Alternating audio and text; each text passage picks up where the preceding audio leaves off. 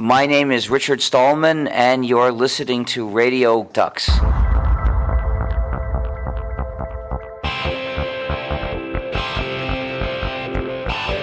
Radio Tux.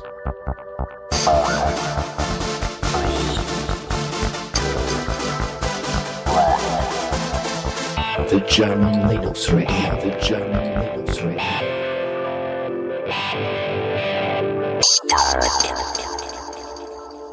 Hallo, herzlich willkommen zur Radiotux Ausgabe April 2016. Wieder mit Legic. Hallo Legic. Hi. Und wir müssen noch äh, eigentlich kurz äh, Happy Birthday singen oder so. Genau, denn am 1. April hatte Radiotux Geburtstag. Ja, genau. Wir sind sozusagen äh, 15 Jahre alt geworden. Das ist schon ein bisschen krass. Das äh, ist irgendwie eine verdammt, verdammt lange Zeit. Ja, also Da möchte man gar nicht dran denken, weil dann merkt man, wie alt man eigentlich ist. ja, hör bloß auf. Hör bloß auf. Ja, ja, vor 15 Jahren lag mein Leben noch vor mir, ja, und jetzt äh, ist alles schon, naja, nicht ganz so schlimm. Aber es ist, äh, Das hört sich ja nicht so gut an. ja, aber ich bin alt und grau, Leute. Das äh, passiert einfach. Also, könnt ihr euch, äh, naja, stellt euch vor oder lasst es einfach. Ist auch egal. Äh, das klingt immer schlimm, wenn man über 30 ist, da ist man einfach alt. Ich sagte das. Da ist einfach, Ja, ich habe ich hab nur das Glück, unter 30 zu sein, zumindest für ein paar Monate. ja, siehst du, dann du wirst es erleben. Das ist, da ist man schlagartig, ist man dann alt. Ja, ja, du wirst es merken. Wir reden dann nächstes Jahr nochmal drüber. Ja, aber Radio Tux ist 15 Jahre alt geworden. Ähm, können nochmal so die ersten Artikel irgendwie raussuchen. Äh, können nochmal auf die äh, archive.org Wayback Machine irgendwie verlinken, wo man so sieht, wie die ersten Sendungen so aussahen. Damals noch in Real Audio. Ähm, und äh, wir werden ähm, am Ende oder ähm, im Rest der Sendung auch nochmal so ein bisschen mit ein paar Leuten so die Anfangsjahre Revue passieren lassen. Jetzt In ähm, Real Audio, das muss man sich mal vorstellen, nochmal für alle, die es überhört haben. Real Audio. Aber Einige Aquavis, wissen gar nicht mehr, was das ist. Nee, genau, weil Real äh, kennt kein Mensch mehr. Ähm, aber äh, in einer der ersten paar Sendungen, irgendwann haben wir dann auch schon angefangen mit den Ockworbis. Also es ist, äh, wir waren da schon immer mit vorne dabei sozusagen. Genau. Gut, wir wollten aber, oder du wolltest eigentlich, du hast äh, kurz nach, vor Ostern, vor Ostern noch, ne? Es war vor Ostern, ja. Es war direkt quasi, nachdem ich aus dem Urlaub gekommen bin, hatte ich einen Brief in meinem Briefkasten, da stand drin, ja, ihr Paket ist, steht bereit zum Abholen. Und ich so, welches Paket? Und dann hast und du gedacht, dann habe ich es abgeholt und dann stand drauf China. Und dann habe ich mich erstmal gewundert, was könnte das sein? Weil ich vorher noch eine E-Mail bekommen habe von einem finnischen äh, kleinen Unternehmen, wo ich auch ein Smartphone von habe, aha, dass äh, ich eigentlich jetzt, äh, dass jetzt äh, das eröffnet haben, dass man sein Geld zurückbekommt für das äh, Tablet, was man da bestellt hat und was Ja. ja, äh, ja irgendwie in die Hose gegangen ist. genau. Und es Die- hatte die E-Mail kam eigentlich vorher an und dann äh, hatte ich halt eben dieses komische Päckchen mit eben einem Tablet. Und es war halt das Jolla-Tablet. Ich Du- hab's nicht geglaubt. Du hast also eins von diesen was ich, 450, 470, irgend sowas. Äh, Ja, knapp 500, glaube ich, sind's, weil die hatten davor auch nochmal, aber ja, ja, ungefähr also, so um den Dreh rum, ja. Ja, 500 Tablets. Äh, und du bist einer der Glücklichen, die noch eins abgekommen haben. Genau.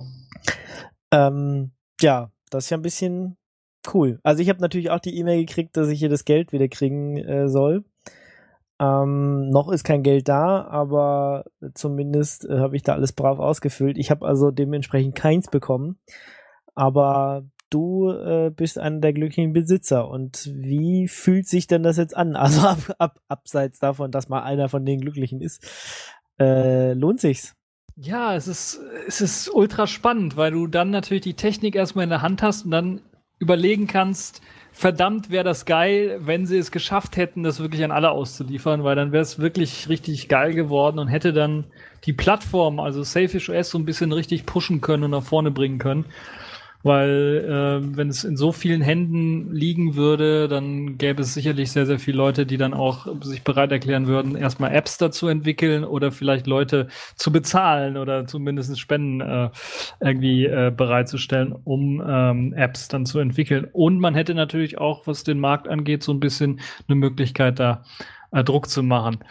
Ähm, was das Tablet an sich angeht, war es erstmal ultra spannend, das auszupacken, weil das hat sich so angefühlt wie das Jolla-Phone auszupacken, nur die Verpackung war ein bisschen größer. Das heißt, die haben im Grunde genommen das gleiche Design verwendet für die Verpackung außen drum herum, wo das auch mit diesem QML-Code ist, dem, dem äh, Jolla-Logo und dem Selfish OS-Logo, dort noch das alte Selfish OS-Logo, das hat sich ja mittlerweile auch geändert. Und ähm, ja, und das äh, war schon schön. Was auch gut war, ist, dass äh, nicht nur das Tablet ankam, sondern auch die äh, Hülle, das Last Two Case, was ich dazu bestellt hatte. Und es passt auch perfekt. Also es ist, äh, ich würde sogar fast schon sagen, das ist besser als dieses Third Party äh, The Other Half Keyboard, was ich äh, ja auch äh, bestellt habe für das für das äh, Jollaphone damals noch, da hatte ich eher so das Gefühl, dass das so ein bisschen nicht so richtig drauf passt. Und hier bei dem Last Two Case kann ich auf jeden Fall sagen, das passt Bomben äh, fest, sitzt das und passt hundertprozentig. Da gibt's also keine Probleme mit. Und ja, das ist so mein erster Eindruck gewesen, nachdem ich das ausgepackt habe. Äh, was man natürlich wissen muss, Jolla hat auch ein bisschen was gespart. Ähm, kabelmäßig zum Beispiel lag kein Netzteil dabei. Und ich glaube, ja. es lag auch kein USB-Kabel dabei oder so. Also da muss man äh, sich schon selber behelfen mit. Wobei, ich meine, es hat ja jeder zigtausend von den Dingern, oder? Genau, also ich sehe das auch positiv an, weil äh, normalerweise landen solche Teile eh irgendwo in, in einem Schrank oder sowas und werden nicht gebraucht und irgendwann vielleicht sogar auf Müll, wenn das Gerät kaputt ist oder sowas, werden die dann weg, mit weggeworfen oder ich weiß es nicht. Und das gleiche gilt auch für Kopfhörer oder sowas, die sind auch nicht mitgeliefert. Das war ja auch schon beim Jollaphone so und äh, finde ich auch eher eine gute Sache, weil normalerweise, wenn man wirklich Musik hören möchte an so einem Gerät, dann hat man sowieso meistens bessere Kopfhörer als diese Standard-Plastik-Dinger, die da mitgeliefert werden. Mhm. Von da aus, also sehe ich da also kein Problem, was, was die Ausstattung angeht. Äh, das Tablet selber ist erstaunlich leicht, wie ich finde, obwohl es, äh, so habe ich mir sagen lassen, es äh, Aluminium ist, was hinten drauf ist. Äh, also kein Plastik oder sowas. Ähm, wobei oben und unten wahrscheinlich oder an einer Stelle ist da schon, also an der Seite ist es auf jeden Fall Plastik, das merkt man, das ist so weiß, genauso wie das, ähm, wie das Standard-Backcover des Jolla-Phones in der gleichen Farbe gehalten und das ist Plastik, weil es muss irgendwo Plastik sein, weil ja da auch WLAN-Antennen drin sind und GPS und sowas und äh, das verträgt nicht so gut mit Metall. Äh, ansonsten abgerundete Ecken oben und unten, wenn man das im Hochformat jetzt hält, zum Beispiel. Ähm, und das ganze Design, also wenn man das auch neben das Jollaphone legt, dann sieht einfach aus wie so ein plattgedrücktes, größer gezerrtes Jollaphone im Grunde. Und es ist, also man merkt auf jeden Fall, dass das aus einer Familie stammt, das Ganze. Also die Designsprache ist gleich gehalten. Mhm. Und ähm, ist gut. Also vom Design her passt es, von, von, vom Gewicht her passt es. Ähm, und ähm, auch wenn man es anfasst, hat es irgendwie nirgendwo scharfe Kanten oder sowas oder irgendwie was äh, einem stören würde, sondern es ist schön abgerundet an den Seiten. Gerade wenn man es im ähm, Querformat hält, dann spürt man das besonders. Ein bisschen unglücklich finde ich gelöst, dass die zwei Lautsprecher, es hat Stereo-Lautsprecher, dass die hinten angebracht sind an der rechten Seite, wenn man wenn man es ähm, wenn man es äh, mit der Kamera nach links dreht quasi oder eben unten angeordnet. Ähm, das ist so ein bisschen unglücklich gelöst, wenn man gerade irgendwie Filme oder sowas gucken möchte, dann hat man doch das Problem, dass man dann irgendwie eventuell mit einer Hand vielleicht einen der Lautsprecher verdeckt oder man muss halt irgendwie das so halten, dass das halt an der Hand quasi zurückschaltet, sodass man äh, vernünftig was hören kann. Aber ansonsten kann man da eigentlich nicht groß meckern. Also die haben das wirklich clever gemacht. Auch das Design mit dem Last Two Case ist clever gemacht. Das Last Two Case hat ja so so ein Origami-mäßiges Faltdesign, was man so dreimal falten kann, aber nicht eben gerade, grad, sondern das ist wirklich sind so Dreiecke, die man quasi falten kann.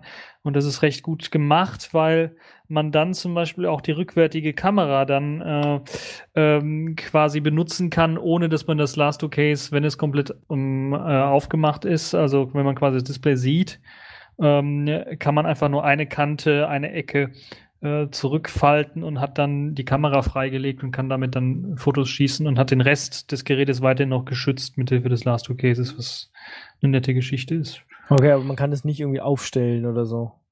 Doch, das kann man auch. Dafür Okay. ist auch dieses Origami 3 Dingens. Ich hatte ein bisschen was Zeit gebraucht, um es rauszukriegen, wie man es wirklich aufstellt, aber dann ist es wirklich äh, einfach. Und ich habe jetzt sogar rausgefunden, dass man das nicht nur in einer Position aufstellen kann, sondern auch, also zwei Neigungswinkel gibt es im Grunde genommen, wo du es aufstellen kannst. Einmal sehr, äh, sehr, sehr flach. Äh, das ist quasi, wenn du nur ein Ding umklappst und wenn du dann alle zwei umklappst, dann hast du halt wirklich das Ganze sehr steil aufgestellt. Äh, und äh, das ist dann ideal, wenn du dann so quasi äh, Notebook-mäßig dann drauf schauen möchtest und eine Tastatur drauf klatsch, vor, äh, drauf klatschen möchtest oder sowas, was ich auch gemacht habe schon. Also Bluetooth-Tastatur ähm, davor und dann kann man damit auch wunderbar arbeiten. Okay. Und- ja, ansonsten, was kann man so sagen zur Hardware? Ähm, das einzige Loch, was es da an dem Teil gibt, ähm, was so ein bisschen äh, wackelig daherkommt, ist, das, ist der Micro-USB-Anschluss. Also ich weiß nicht, ich habe da schon mehrmals das Teil reingesteckt, also den, den, den Lader, und es fühlt sich so ein bisschen wackelig an, weil ich dann jedes Mal, also nicht so, dass es irgendwie kaputt gehen würde, aber so, dass ich quasi das Teil reinstecken kann und dann merke, ja, das USB-Kabel, das guckt ein bisschen schief da aus dem ganzen Zeug raus. Es lädt ohne Probleme, aber guckt ein bisschen schief draus. Und dann muss ich es immer gerade machen und dann merkt man so, wie das ein bisschen reinploppt.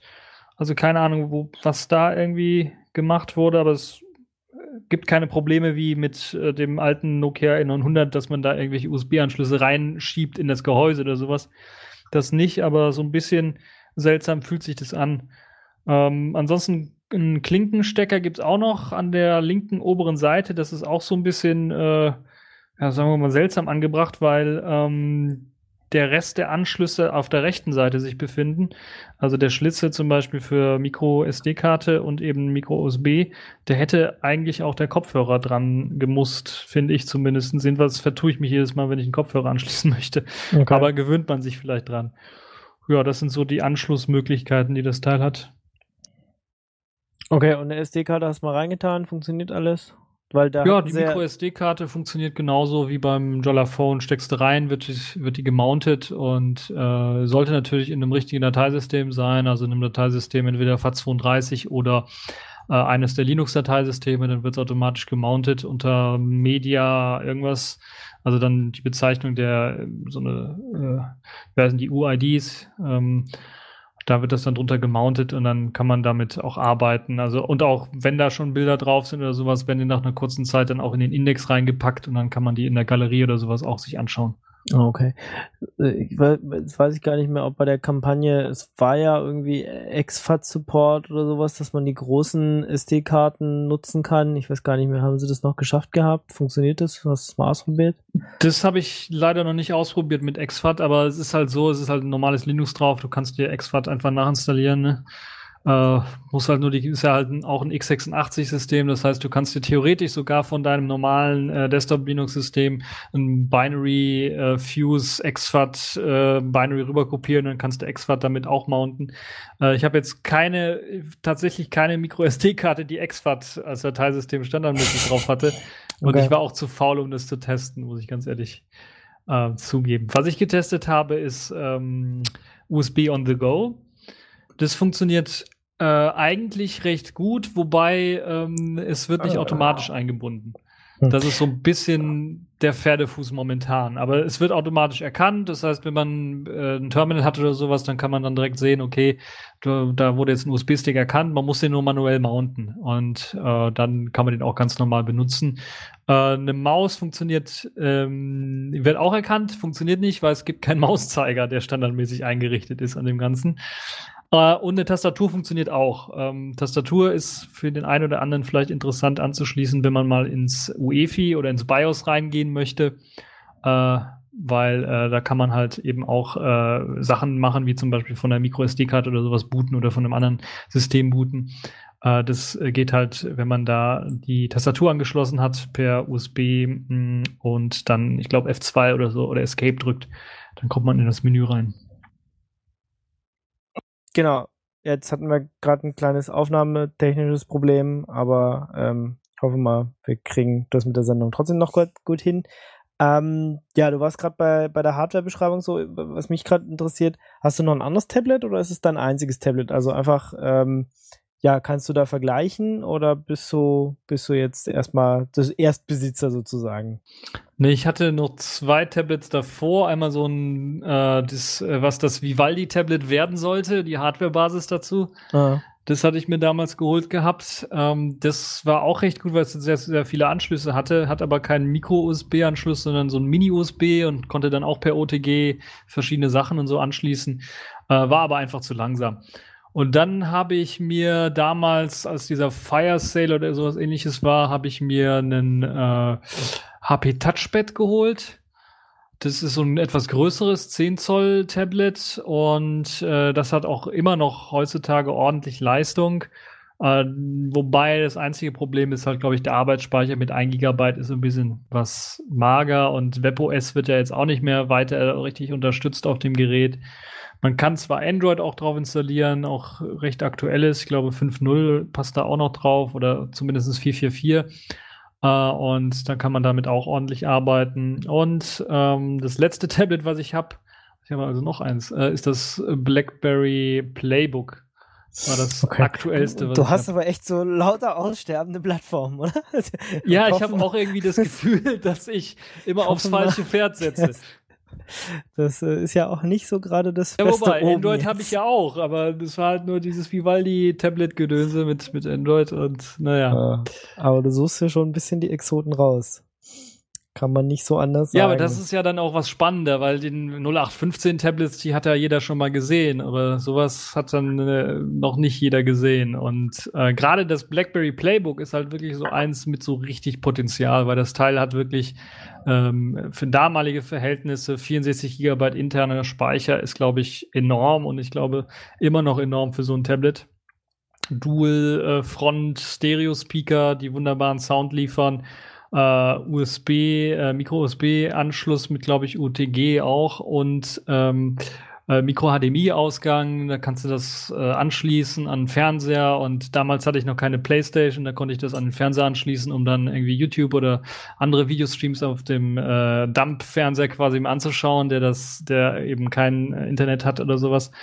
Hatte, da macht das auf jeden Fall, hat das Sinn gemacht. Also hm. ist schon okay. ordentlich. Also sozusagen kennst du dich trotzdem schon mit Tablets aus und genau. äh, kannst jetzt deine Expertenmeinung zu dem äh, neuen ähm, Jolla Tablet auch äh, fundiert geben. Ähm, ja, okay, hardware-technisch gefällt dir das Ding also ganz gut oder gut? Ja, bis von außen die, her, von, von, vom Anfassen, das einzige, die Stecker was so, jetzt. Ja, die Stecker so, so, also so, aber das geht es geht für den Preis, muss ja immer im Kopf behalten, das hat, wie viel hätte es gekostet? 200 Euro hätte es gekostet. Ich glaube, wir haben für 170, 180 haben wir das Ganze, glaube ich, finanziert ja. gehabt. Für den Preis ist das äh, vollkommen okay. Also da, das ist schon meckern auf sehr hohem Niveau, würde ich mal sagen. Okay, dann kommen wir vielleicht ein bisschen zur Software. Ähm, da läuft ja, ja das Selfish OS 2 drauf, so wie auf deinem Handy auch. Äh, trotzdem wurde es ja gerade dafür angepasst und äh, dafür entwickelt und das hat ja auch so ein bisschen viel Geld äh, bei Jolla gefressen, wohl scheinbar auch zu viel, als dass die Firma fast daran pleite gegangen ist. Ähm, und die Oberfläche muss ja auch ein bisschen anders aussehen, ist ja schließlich auch ja größeres, größerer Bildschirm, ähm, andere Aufteilung von den Apps. Wie gefällt dir das so? Also das haben sie recht gut gelöst, das muss man ganz ehrlich sagen, weil man fühlt sich sofort zu Hause, wenn man das äh, Jollaphone benutzt, äh, mit den Wischgesten und dem ganzen Kram. Und die Änderungen, die da gemacht worden sind, die größten Änderungen, die man sieht, ist im, im, im Benachrichtigungszentrum, weil das hat quasi jetzt zwei Spalten. eine linke Spalte, wo Wetter angezeigt wird und die Benachrichtigungen selber und rechts die Spalte mit Schnelleinstellungsmöglichkeiten, WLAN, GPS äh, oder ein Selfie aufnehmen oder nach dem Ort schauen, wo man gerade ist. Also diese Quick-Einstellungen, die lassen sich dort durchführen. Das ist gut gemacht. Ansonsten äh, der größte Unterschied zum, zum Selfish OS auf dem Phone ist, dass die meisten Apps dann wirklich auch im Querformat funktionieren. Auch der Launcher, also das, der Homescreen Lipstick, Lipstick funktioniert im äh, Querformat. Da kann man also ähm, die Apps mitstarten im Querformat und äh, der ganze Screen dreht sich auch. Und äh, ansonsten ist da eigentlich nicht äh, großartig äh, ansonsten extra Arbeit zu sehen, die sie in das Tablet so reingesteckt haben, im Vergleich zu dem, was man auf dem Selfish OS Phone jetzt schon gesehen hat. Wobei man natürlich auch sagen muss, dass äh, viele der Änderungen natürlich, äh, die mh, an der Usability gemacht worden sind in der Version 2.0, die man ja erst im, im Phone gesehen hat, äh, die natürlich ordentlich viel Sinn machen auf dem Tablet.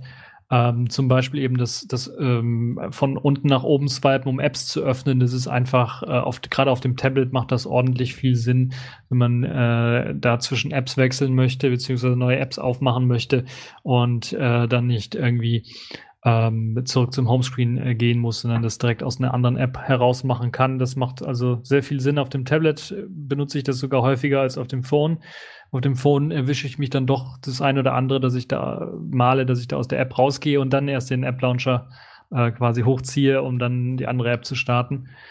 Ähm, ja, ansonsten war es das im Grunde genommen mit den großen Selfish OS Anpassungen für das Tablet selber. Man merkt natürlich an der einen oder anderen Stelle, dass der Webbrowser ein bisschen optimiert ist, ähm, dass die Anwendungen alle für natürlich diesen hochauflösendes, für das hochauflösende Display angepasst sind. Das sind hier, was sind es, 2500 irgendwas mal 1000 irgendwas. Ich habe die Spezifikationen auch irgendwo, da kann ich noch mal ganz genau sagen, was das für eine Auflösung ist, aber das ist eine sehr hohe Auflösung. 2048 mal 1536 Pixel. Das ist mehr als das, was ich gerade auf meinem Notebook habe, mehr als das, was ich gerade auf, was ich auf meinem großen Fernseher habe. Das heißt, das ist schon eine bombastische Auflösung. Und ähm, dafür sind die Apps, äh, die von Jolla kommen, meistens sehr gut angepasst. Das muss man durchaus sagen, ja. Hm. Okay, wie, wie ist es? Also du hast gesagt, ein paar Apps sind angepasst oder also alle, die wahrscheinlich alle, die von Jolla direkt kommen. Wie sieht es aus mit äh, Apps, die halt von äh, Privatentwicklern sind? Also da gibt es natürlich etwas weniger. Das, was mir sofort aufgefallen ist, als ich den Jolla Store aufgemacht habe, ist, äh, dass es erstmal weniger Apps zur Auswahl gibt, die mhm. man installieren kann. Ja, genau, man muss auch wissen, es ist ja jetzt, es ist ein x86, gell, Tablet? Genau, das ist eine komplett andere Plattform. Das heißt, mhm. man kann nicht einfach die Phone-Apps nehmen und dann drauf laufen lassen, sondern ja. muss die eigentlich neu kompilieren. Und das haben einige Entwickler einfach nicht gemacht, weil sie auch kein Tablet zum Testen haben. Und bei dieser bombastischen Auflösung äh, ist das Testen in so einem Emulator auch kein Spaß, weil da äh, hat man meistens ja auch kein so großes Display, äh, um den Emulator eins zu eins darstellen zu können. Und da hatte ich ja auch zumindest immer das Problem, äh, dass dann, wenn das skaliert wurde, dass das mit den Schriften und dem ganzen Kram dann nicht so richtig auf das Display passte beim Emulator und aus dem Grunde ist das Entwickeln auf so einem, für so einen Emulator, wo das alles downgescaled wird, so ein bisschen äh, kontraproduktiv. Da kriegt man das also nicht so schön gestylt hin.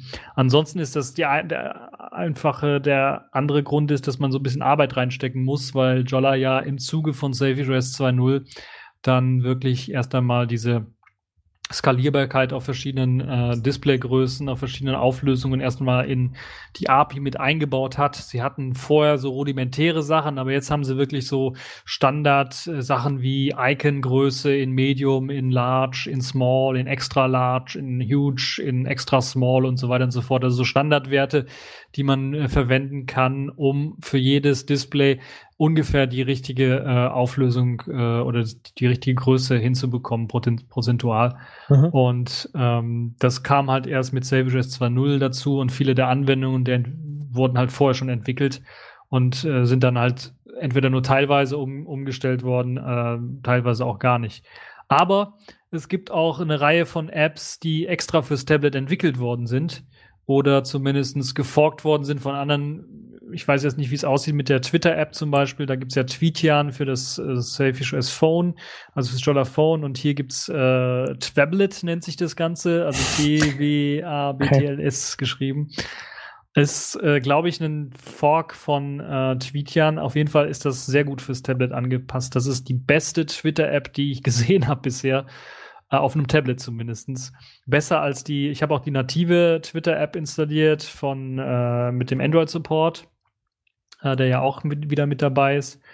Und die ist nicht so gut angepasst fürs Tablet wie das hier weil da hat man also wirklich verschiedene Spalten, äh, die dann erst einmal sind es im Hochformat sind zwei Spalten, einmal ganz normal sein, äh, sein Twitter-Stream quasi, dann die Erwähnungen, die man hatte ähm, oder die Chats, die man geführt hat. Und dann kann man weitere ähm, Spalten hinzufügen, indem man nach rechts wischt. Und da kann man dann zum Beispiel Suchen hinzufügen, um nach bestimmten äh, Trending Topics oder sowas zu suchen oder bestimmte Topics einfach dann anzeigen zu lassen. Zum Beispiel habe ich hier einfach mal Hashtag SelfishOS OS reingepackt als Suche und das zeigt mir dann halt immer äh, die neuesten Selfish OS ähm, äh, an, die da äh, irgendwie getwittert werden. Äh, also das ist sehr schön und man kann einfach noch weitere einfach hinzufügen, weitere mh, mm, äh, Spalten hinzufügen. Und wenn man es in Quermodus nimmt, dann zeigt er natürlich dann direkt drei Spalten an, die dann auch wirklich dann draufpassen. Und so hat man wirklich einen tollen Überblick wenn man in, in einen Tweet reingehen möchte, dann öffnet sich von der Seite einfach äh, der Tweet selber. Quasi, der nimmt quasi nur den Platz einer einzigen Spalte weg. Hat den großen Vorteil, dass man auch weitere Tweets weiterhin lesen kann, darauf reagieren kann. Und äh, also das ist wirklich Multitasking at its best und äh, eine wirklich gute, geile, die beste App, die ich bisher fürs Tablet gesehen habe in dieser Anpassungsmöglichkeit. Ähm, okay. Und wie sieht das aus mit, äh, mit der Maps-App und sowas? Die, die funktionieren auch alle, oder? Ja, die funktionieren auch alle. Ich hatte ganz zu Anfang irgendwie, ähm, weil GPS standardmäßig ausgeschaltet ist, erstmal gedacht, ups, äh, gibt es kein GPS oder sowas. Auch in der Quick, in den Quick-Einstellungen war es nicht standardmäßig drin. Bin dann in die Systemeinstellungen reingegangen und habe es dann dort gefunden. Also da gibt es dann GPS, das kann man an und ausmachen, funktioniert auch relativ äh, gut und schnell. Aber ganz ehrlich, ich benutze das nicht so häufig, das GPS, weil wenn ich irgendwie Kartennavigation machen möchte, dann bin ich eher am Handy unterwegs und nicht am, mit dem Tablet unterwegs. Ja, das stimmt, das stimmt natürlich auch wieder. Tablet ist ja eher so, ja, mal hier ein Video gucken, mal auf der Couch irgendwie äh, was eintippen.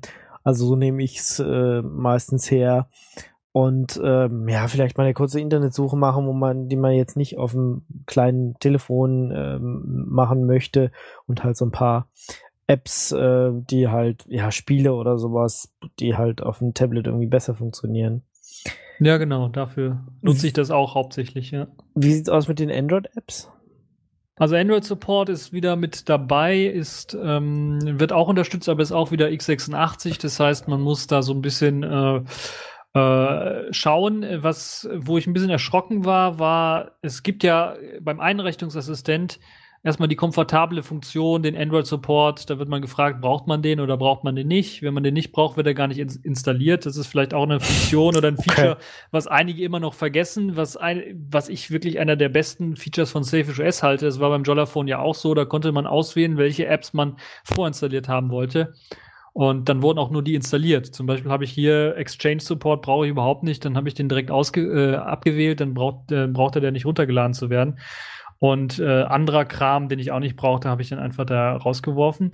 Aber das Tolle ist, wenn man den Android-Support reinnimmt, kann man sich auch direkt einen Store mh, äh, installieren lassen. Da gibt es, glaube ich, eine Auswahl zwischen dem Yandex Store und dem Aptoid Store.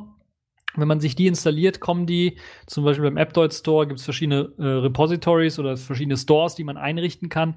Und wenn man sich den AppDoid Store von dem Jolla Store runterlädt, dann wird automatisch auch ein Jolla Tablet kompatibler Store mit eingebunden. Okay. Aber der hat ultra, ultra, ultra wenig, also unter, ich glaube unter 50, ich weiß, ich glaube, es waren nur 30 oder sowas Apps drin. Hast du alle installiert? Und ich habe nicht alle installiert, weil ich sag mal, 15 brauchbare Apps sind da drunter auch nur. Äh, darunter aber, glaube ich, auch Microsoft Office interessanterweise, wo ich mir auch erstmal dreimal den Kopf gekratzt habe. aber na gut, gut, das kann man sich auch runterladen, wer okay. äh, das möchte. Ähm, Also das sind Apps, die wirklich auch 100% kompatibel sind mit dem Tablet, die dann auch funktionieren sollten. Es gibt im Jolla Store selber auch ein paar Android-Apps, äh, die funktionieren sollten, aber ich habe gemerkt, dass zum Beispiel ähm, äh, meine App, die ich selber äh, auch maintaine, die, den, den Signal oder jetzt heißt es Libre Signal Jolla Edition, dass ich dort eigentlich nur eine, eine APK hochgeladen habe für ARM äh, und ich habe mich noch nicht getraut, das jetzt runterzuladen, weil es wird im Jolla Store mir angezeigt mh, mm, für das Tablet.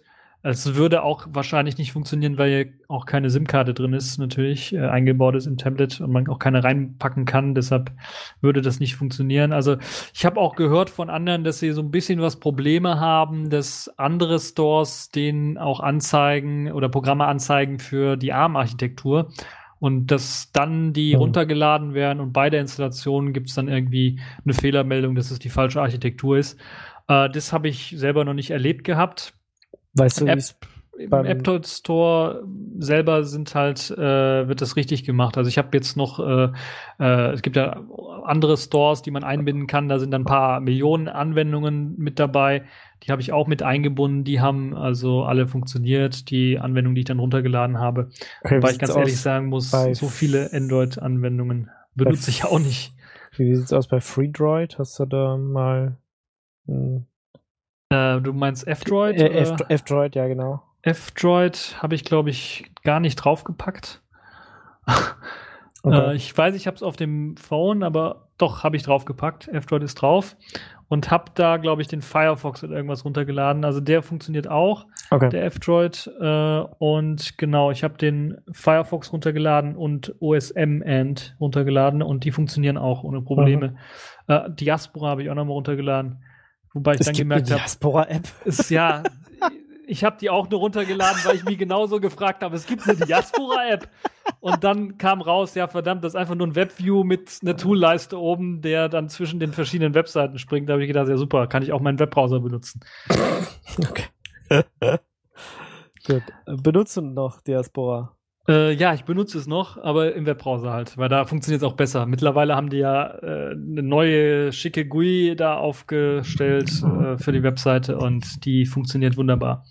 Auch, auf dem, auch mit meinem Browser, also dem WebCat-Browser. Natürlich gibt es meine Apps auch alle fürs Jolla-Tablet. Die habe ich natürlich alle direkt vorher auch schon vorher. angepasst gehabt. Gut, und jetzt kannst du sie auf deinem schönen äh, neuen Tablet äh, genau. durchgucken. Ja. ja.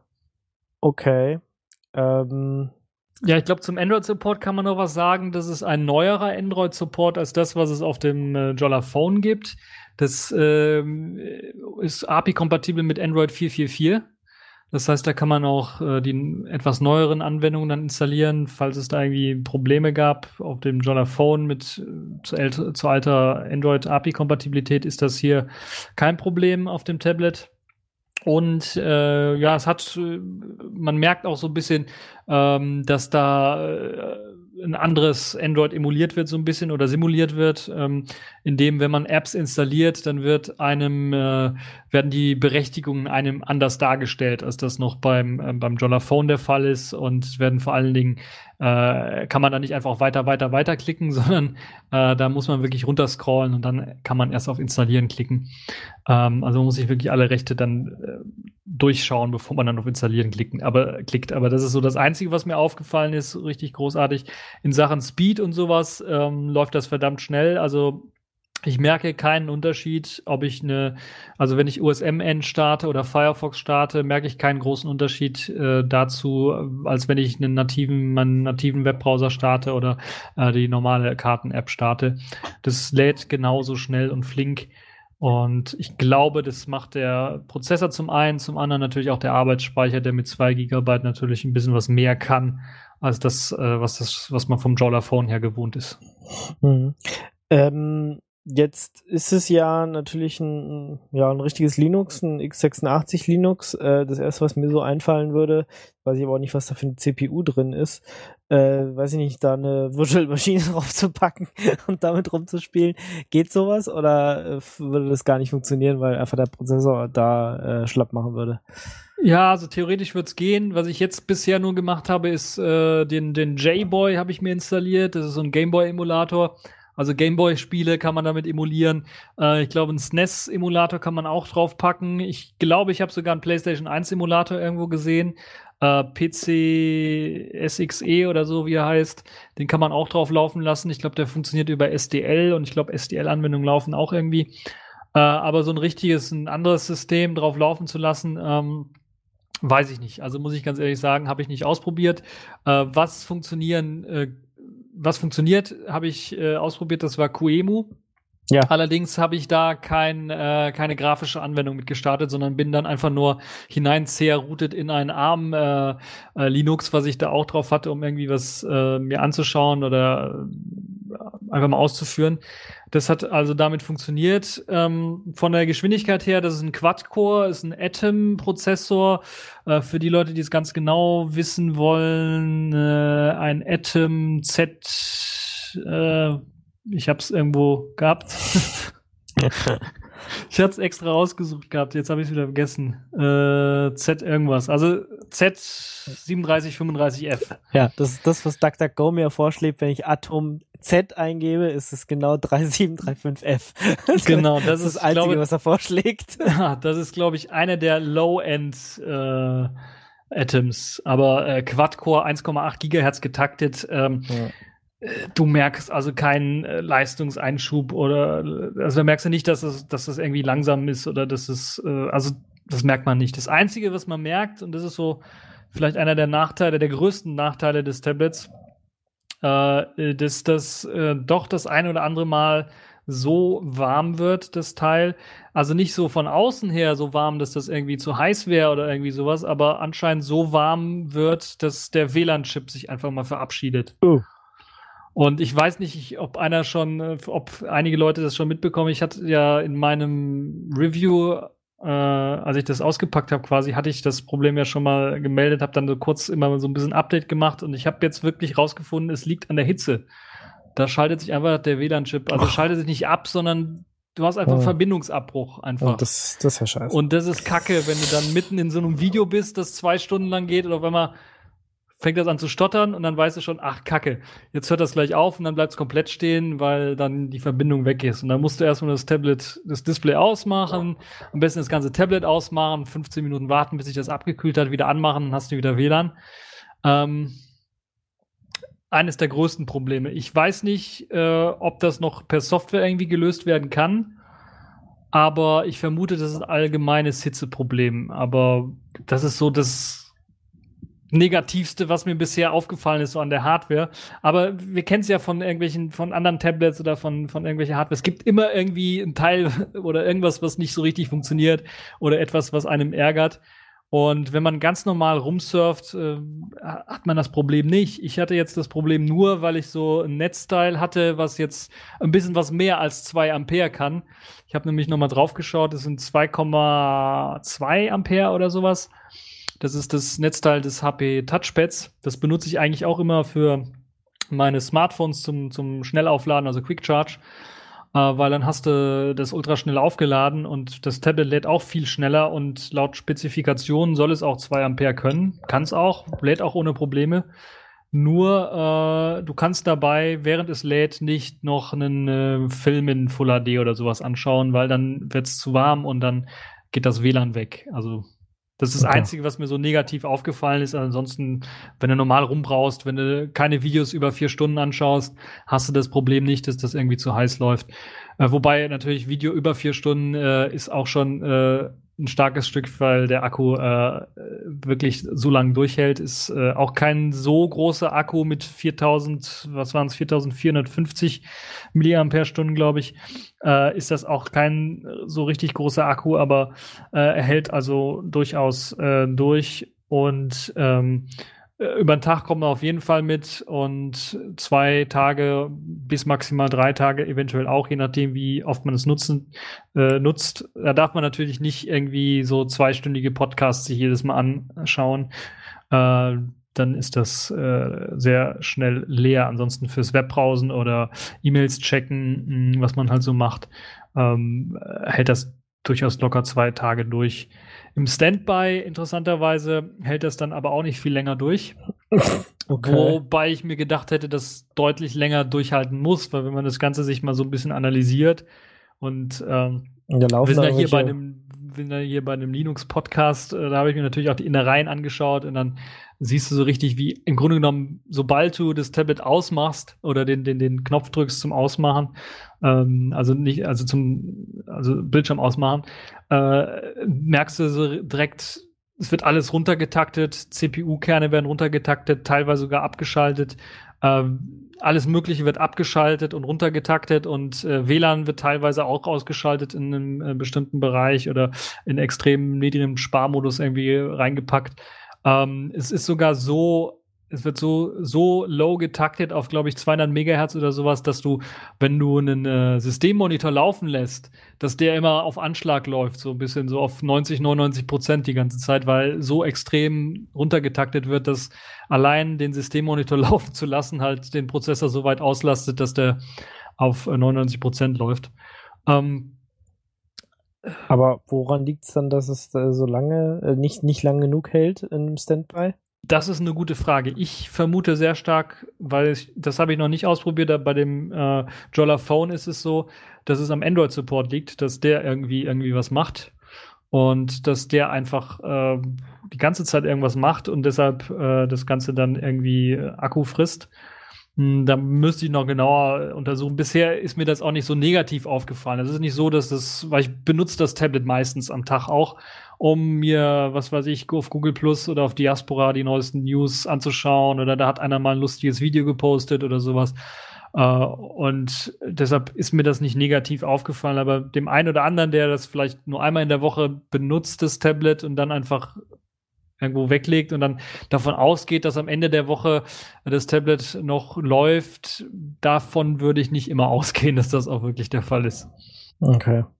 Ja, gut, ich meine, mein Android-Tablet äh, naja, doch eine Woche hält schon durch, wenn ich es nicht benutze, aber irgendwann ist dann auch immer aus.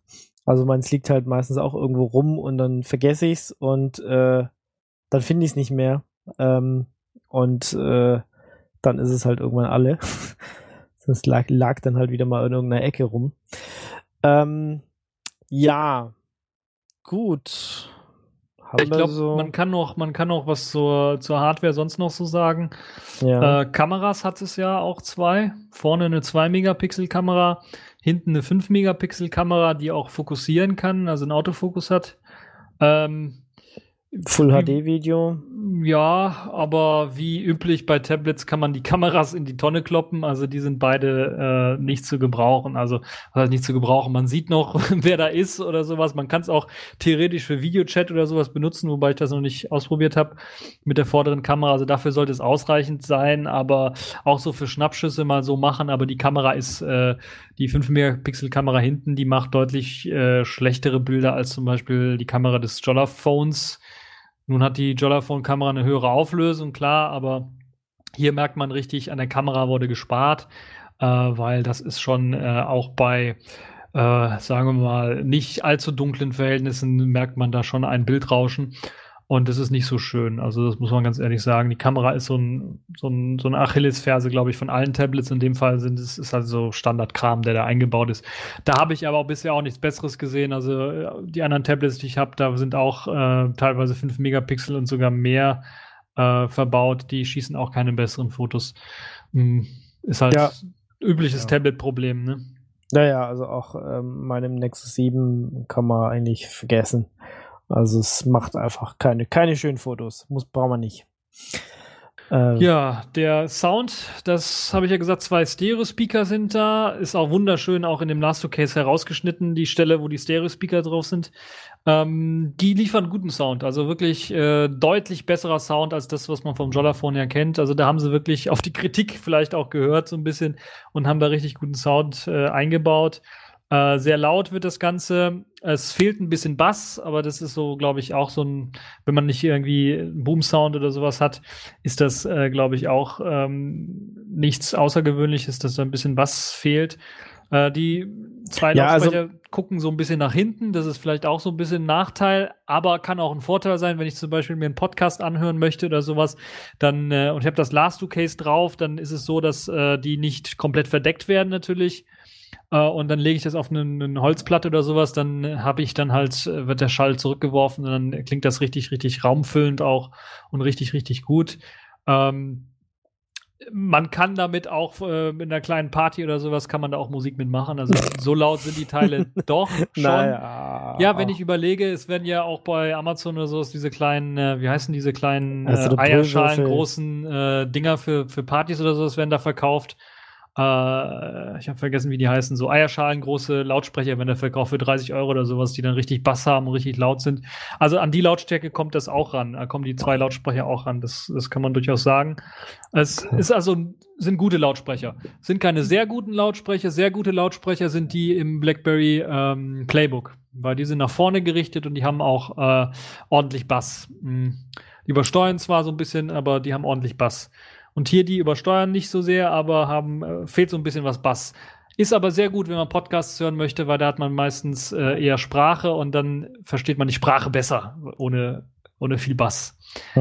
Also ich hatte ja mal einen Nokia N95 und das waren einfach gute Lautsprecher. Da, die hatten auch Bass und so. Das äh, damals hat äh, Nokia ja auch noch mm, ja so mu eigene Musikdienste und sowas gehabt und äh, hat das versucht so ein bisschen zu powern. Das war schon, da kam schon was Gutes raus. Ja, alles was danach kam, war dann, ich meine, gut, da war halt auch noch ein bisschen mehr Platz. Die waren ja früher wesentlich größer, so die Geräte. Genau, das stimmt. Ja. Ähm, ja, das Ja, ist gut, äh, ich- kein Vergleich zu dem, was vom, heute so vom, rumliegt. also es, ich kann noch sagen, vom, vom Soundvergleich, der, also wenn ich Noten geben würde, würde ich sagen, hier äh, das Jolla Tablet hat eine 2 verdient. Das Playbook, ähm, das hat eine 1 verdient und mein BlackBerry Passport, das hat eine 1 plus plus plus mit Sternchen verdient. Weil das hat, glaube ich, den allerbesten Sound, den ich bisher gehört habe. Äh, an einem Smartphone. Auch Boom Sound kommt da nicht ran aus meiner Sicht, aber das ist, glaube ich, äh, etwas, äh, da kann man sich an an anderer Stelle nochmal streiten drüber.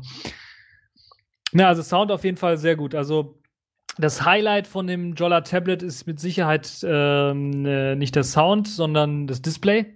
Weil das Display ist wirklich grandios. Also da haben sie wirklich, äh, das hat sich gelohnt, so lange aufs Display zu warten, muss ich ganz ehrlich sagen. Das ist, äh, die Farben sind gut, die Blickwinkel sind äh, hervorragend. Ähm, äh, die Helligkeit ist gut. Ich habe äh, sogar teilweise erstmal gedacht, das ist kaputt, das Display, weil ich habe die Helligkeit runtergedreht und es war immer noch verdammt hell. Ich habe die jetzt auch immer noch komplett runtergedreht, die Helligkeit. Und es ist immer noch äh, verdammt hell im Grunde. Und äh, wenn ich dann die Helligkeit raufdrehe, dann strahlt es mich fast wie eine zweite Sonne an. Also das ist wirklich ähm, ein richtig geiles Display, das muss man ganz ehrlich sagen. Farben, alles, also selbst wenn du ein schlechtes Foto geschossen hast, auf diesem Display sieht das einfach richtig geil aus, weil das hat halt eben diese hohe Auflösung und wenn du so ein Foto mit 8 Megapixeln oder höher hast, äh, das sieht einfach richtig geil aus auf dem Display und von den Farben her knallig und das ist wirklich äh, eines der besten Displays, die ich bisher gesehen habe, muss ich ganz ehrlich sagen. okay, aber gibt es nicht mehr. So, Ja, leider. tja. Vielleicht noch in so einem Apple iPad äh, findet man vielleicht so ein ähnliches Display noch. Zumindest haben sie die gleiche Auflösung. Hm. Ähm, ja, was mich äh, noch so ein bisschen interessieren würde, äh, ist, kann ich das Selfish OS auch selber mal ausprobieren auf irgendeinem Tablet? Weißt du, ob es, was weiß ich, äh, für irgendwelche Tablets äh, Varianten zum Draufflashen gibt, ähm, dass ich das mal selber probieren kann? Oder ist äh, das Tablet-Projekt bei, bei Jolla jetzt einfach tot? Also es gab ja bisher noch kein Tablet, wo man das irgendwie draufflashen konnte. Ähm, und ich glaube, es gibt bis jetzt auch noch keins, äh, wo man das äh, draufflashen kann. Direkt zumindestens, wenn man bei mehr da drauf schaut. Aber Es gibt, wenn ich mir gerade meinen Twitter-Feed so anschaue zu Selfish S, da gibt's eigentlich äh, mehrere Entwickler, die dann äh, einen Sony, ich glaube Z3 oder Z4 Tablet genommen haben oder irgendwie sowas und da dann einen Selfish S draufgeflasht haben.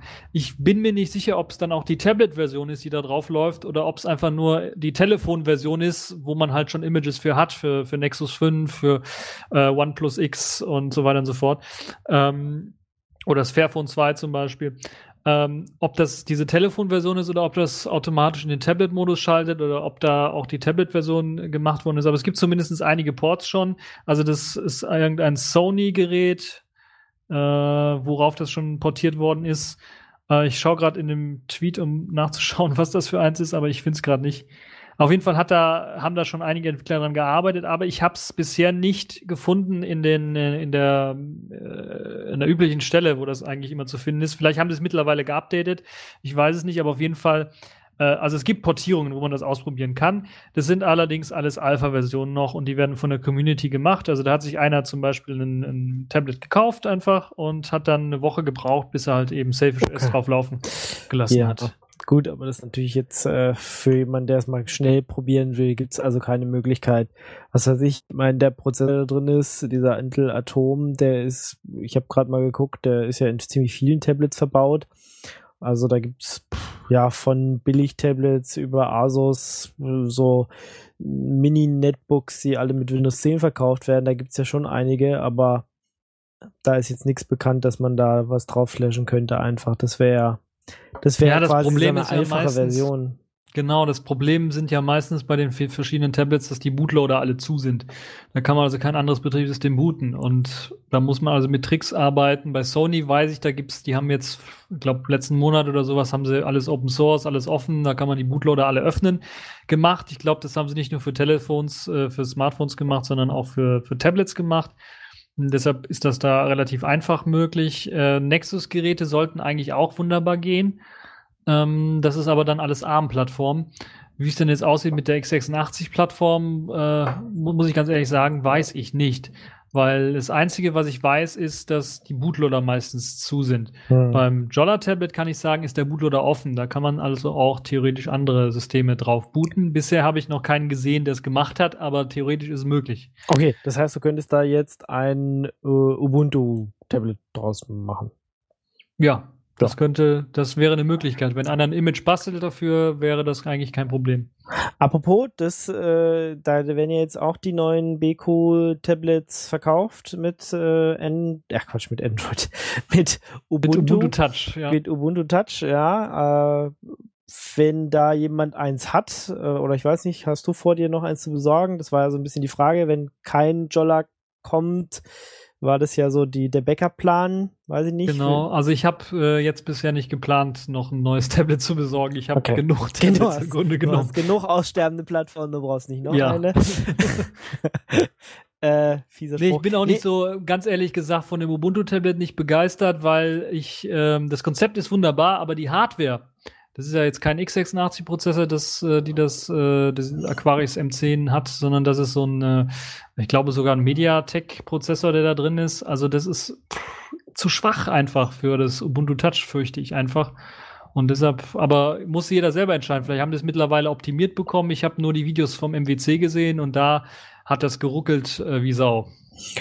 Okay, man kann es aber jetzt auf jeden Fall kaufen und ich habe auch schon heute die ersten Twitter-Leute gesehen, die es zumindest ausgepackt haben und es gezeigt haben. Ich weiß nicht, wenn einer von euch Hörern es hat ähm, und darüber mal reden will, also mich würde schon interessieren, wie ähm, ihr das findet. Also vielleicht können wir da für die Mai-Sendung was machen. Ähm, oder wenn ihr jemanden kennt, der eins hat, dann meldet das vielleicht auch mal. Also würde mich interessieren, wenn man da mal mit jemandem äh, sprechen kann, der eins hat und der uns da mal so ein bisschen ja, Erfahrungen geben kann, ob es dann jetzt wirklich äh, so ruckelt oder ob das irgendwie in den Griff zu kriegen ist.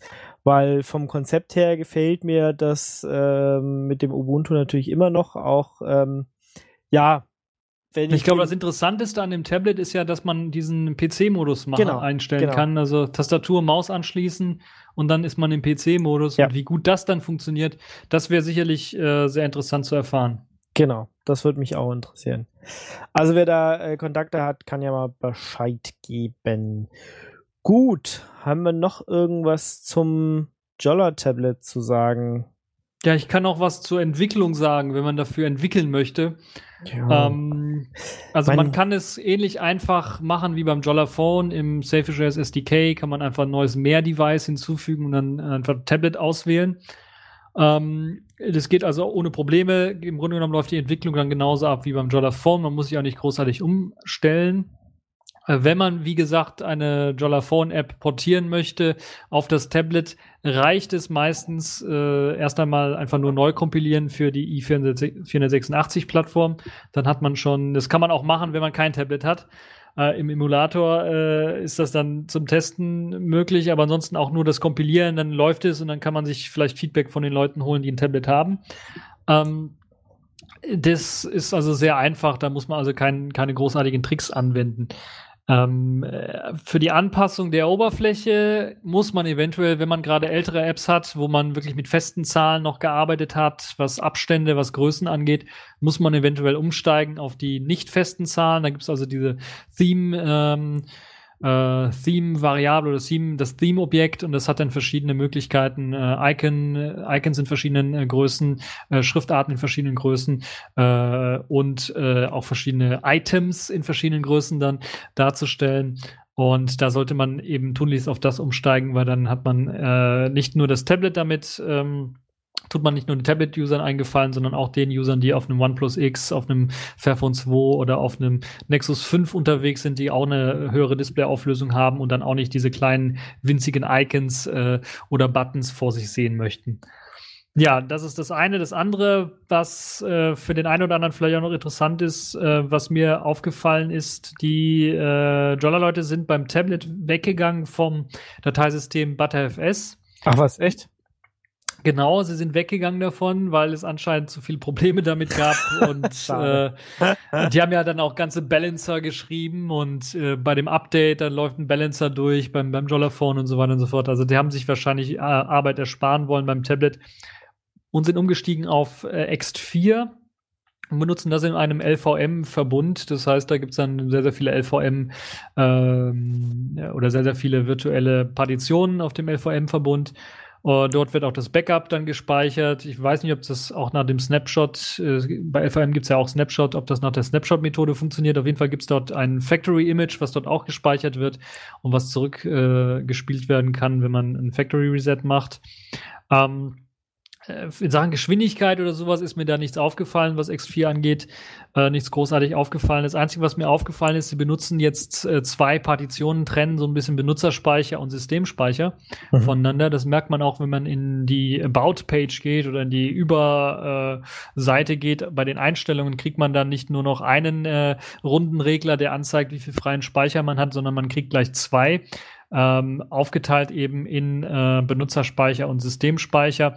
Und gerade dort ist interessant, dass äh, der Benutzerspeicher mh, äh, der größere ist natürlich äh, mit einer Kapazität von 20,6 Gigabyte bei meiner 32 Gigabyte Variante, die ich hier habe übrigens, und äh, 3,8 Gigabyte für den Systemspeicher benutzt werden, ähm, äh, zur Verfügung stehen und äh, also benutzt werden können. Und was mir äh, noch nicht klar ist ganz, ist, wenn ich Apps installiere, ich vermute sehr stark, dass die im Systemspeicher landen und dann ist natürlich die knapp 4 Gigabyte, die da nur frei sind, so ein bisschen, äh, ja, schon eine Grenze, die man im, im Kopf haben muss. Das heißt, wenn man sich neue, wenn man eine 32 Gigabyte Variante hat oder äh, dann sollte man sich überlegen, vielleicht das eine oder andere paar Gigabyte große Android-Spiel nicht drauf zu installieren, wenn man zu wenig Speicher hat. Naja, was schon mal passieren kann, wenn man so ein paar Spiele sich installiert. Also FIFA. Need for Speed oder sowas, da hast du schnell schon mal die Hälfte weg. Also sind die, glaube ich, die 4 Gigabyte schon aufgebraucht bei Ja. den zwei Spielen.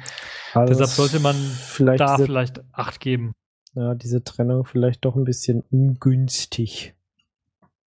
Ja. Ich weiß, ich weiß aber auch nicht, wie das dann aussieht, ob man die dann auch verlagern kann. Ich habe noch nicht ausprobiert, weil Android-Sachen kann man theoretisch auf SD-Karte verlagern. Ob äh, das auch möglich ist hier in dem Fall, habe ich noch nicht ausprobiert. Ähm, ja, das ist so das, was mir aufgefallen ist an, in Sachen System. Ansonsten ist mir aufgefallen, man hat das System ein bisschen entschlackt an der einen oder anderen Stelle.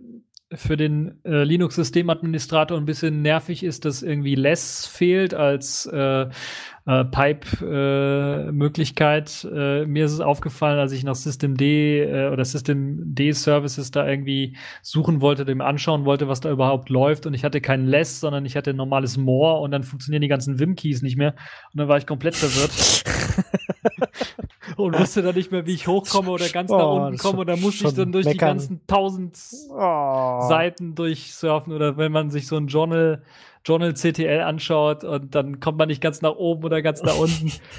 Also für die Leute, die das nicht haben wollen. Aber ansonsten äh, sehr, guter, sehr großer Vorteil, das muss man ganz ehrlich sagen, ist diese x86-Plattform, weil die nicht nur ordentlich viel Speed bringt, sondern weil man auch Binaries, wenn die äh, statisch kompiliert sind, einfach draufpacken kann aufs Jolla Tablet und äh, dann einfach ausführen kann. Also CLI-Binaries sowieso, WeChat oder sowas, äh, einfach von eurem Desktop rüberziehen und läuft meistens auch ohne Probleme. Man muss natürlich darauf achten, teilweise, wenn die dynamisch gelinkt sind, dass äh, die Verlinkungen stimmen.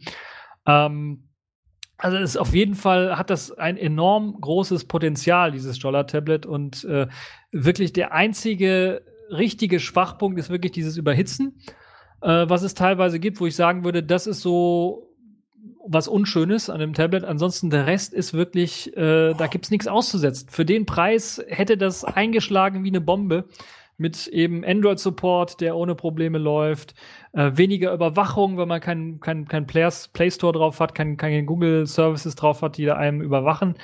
Ähm, also das ist wirklich richtig, richtig schade, dass sie es nicht geschafft haben, das weltweit eben auszuliefern, weil das wäre wirklich ein richtig geiles Gerät geworden für, äh, also wären sehr viele Leute mit zufrieden gewesen. Und ich bin mir relativ sicher, weil ich auch schon die ersten Reviews gelesen habe zum Ubuntu M10, dass da Leute unzufrieden sind, vor allen Dingen.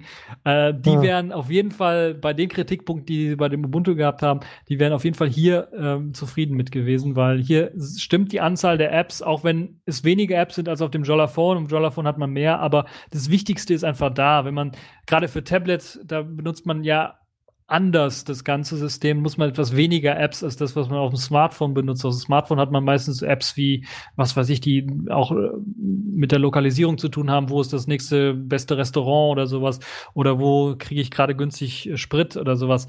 Äh, und hier hat man halt eher mehr Medienkonsum und da ist das relativ gut. Da gibt's G-Podder als Podcasting-Verwaltung, da gibt's RSS-Feed-Reader, da gibt's jetzt mittlerweile, habe ich da auch 9gag, habe ich, beziehungsweise Gagbook heißt es ja, habe ich jetzt repariert, damit da auch Videos funktionieren mit ähm, kann man sich also auch kaputt lachen. Spotify habe ich jetzt die Android-App installiert zum Beispiel.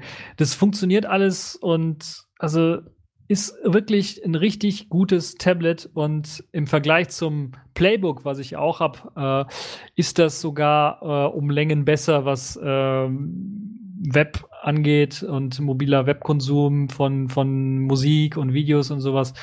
Ähm, ist das deutlich besser, weil halt eben hier moderne Technologien auch unterstützt werden. Und äh, von der Flüssig, von, von, von der Bedienung her, vom, vom Flüssigen merkt man auch erst richtig, äh, was für ein Potenzial in Selfish OS steckt, wenn man es mal mit so einem schnellen Prozessor und 2 GB Arbeitsspeicher laufen hat.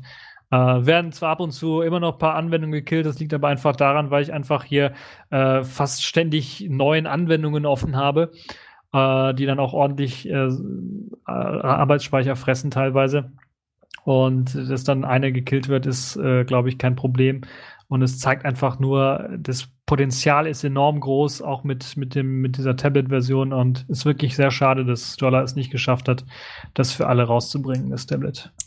Ja, wobei man natürlich immer noch sagen muss, dass der Tablet-Markt wesentlich kleiner ist als äh, der Smartphone-Markt. Und äh, von daher, ja, muss man sich wahrscheinlich auch wirklich erstmal da groß behaupten.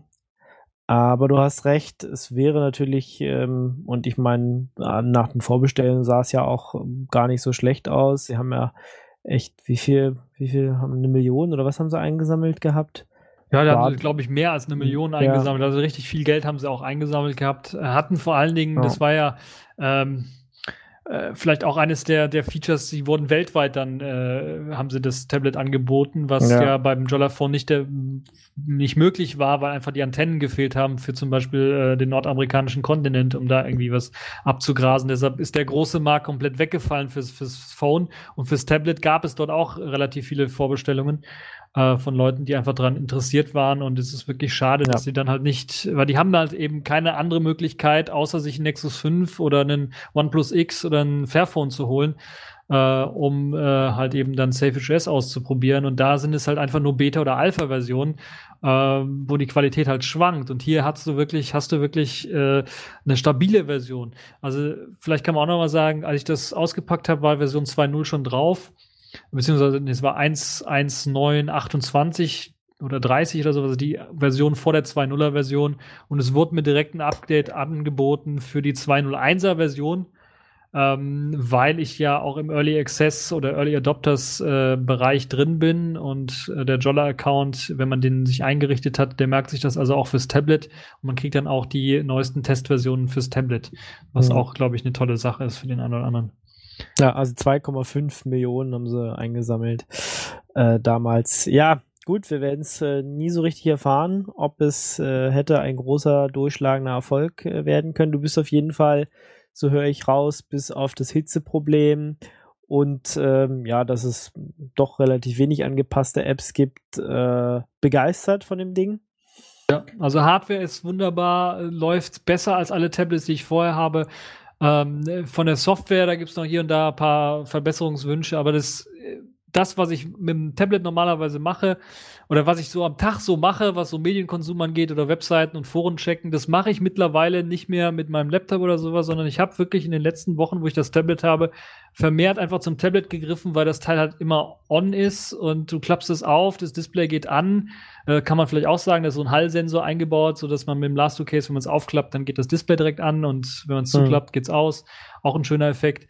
Äh, und es ist schnell einfach zu bedienen und schnell da. Du kannst die Webseite schnell aufrufen und also ich benutze das auch häufiger dann mit dem ähm, äh, jetzt in den letzten Wochen, wo ich das habe. Ist ja jetzt schon fast ein Monat, wo ich es habe. Und da habe ich wirklich gemerkt, dass, dass das erste Tablet ist, was ich so häufig benutze. Und das sagt vielleicht auch etwas über das Tablet aus, dass das einfach auch nicht so richtig so abfuckt an der einen oder anderen Stelle, wenn man bestimmte Webseiten aufruft oder sowas oder ein Forum aufruft und es wird falsch dargestellt oder man kann nicht reintippen richtig oder sowas. Das habe ich alles nicht. Das funktioniert alles gut und das ist wirklich eine tolle Sache. Ich glaube, eine Sache, die wir noch nicht angesprochen haben, ist so Bluetooth, weil das hat ja auch die Möglichkeit, per Bluetooth Sachen zu verbinden. Ähm, das hat auch wunderbar funktioniert. Ich habe das mit meiner, ich weiß nicht, ob du das gesehen hast, ich habe so eine Bluetooth-Lampe, LED-Lampe, wo man also auch äh, Musik hören kann mit oder Radio hören kann und da ist auch äh, Bluetooth mit angebunden. Mhm. Das habe ich ausprobiert, funktioniert wunderbar, also wird innerhalb von Sekunden erkannt und das äh, Lied übertragen. Ähm, man kann es auch einen Podcast gerade laufen lassen und dann äh, das äh, Bluetooth anmachen und es wird dann seamlessly quasi direkt auf das, auf das Bluetooth-Gerät übertragen.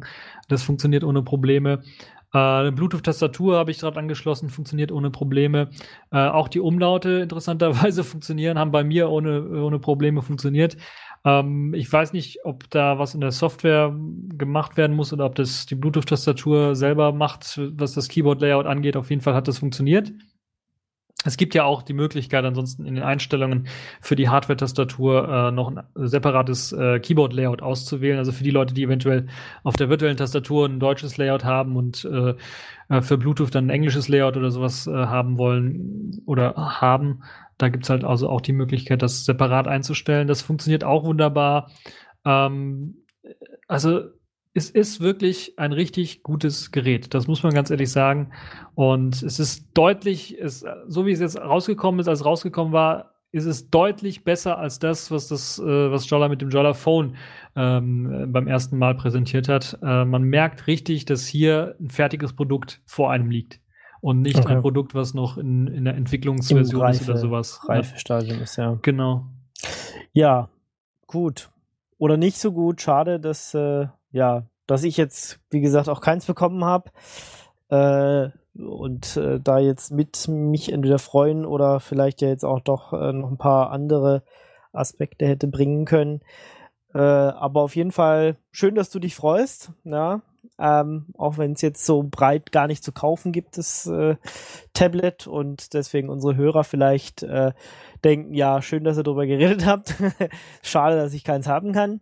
Ähm, und auch schade, dass man natürlich, selbst wenn man jetzt Selfish OS 2.0 auf einem Tablet würde ausprobieren wollen, eigentlich keine Möglichkeit hat, außer sich mehrere Wochen da äh, reinzuquälen, ähm, was jetzt auch vielleicht nicht jeder äh, Zeit dazu hat.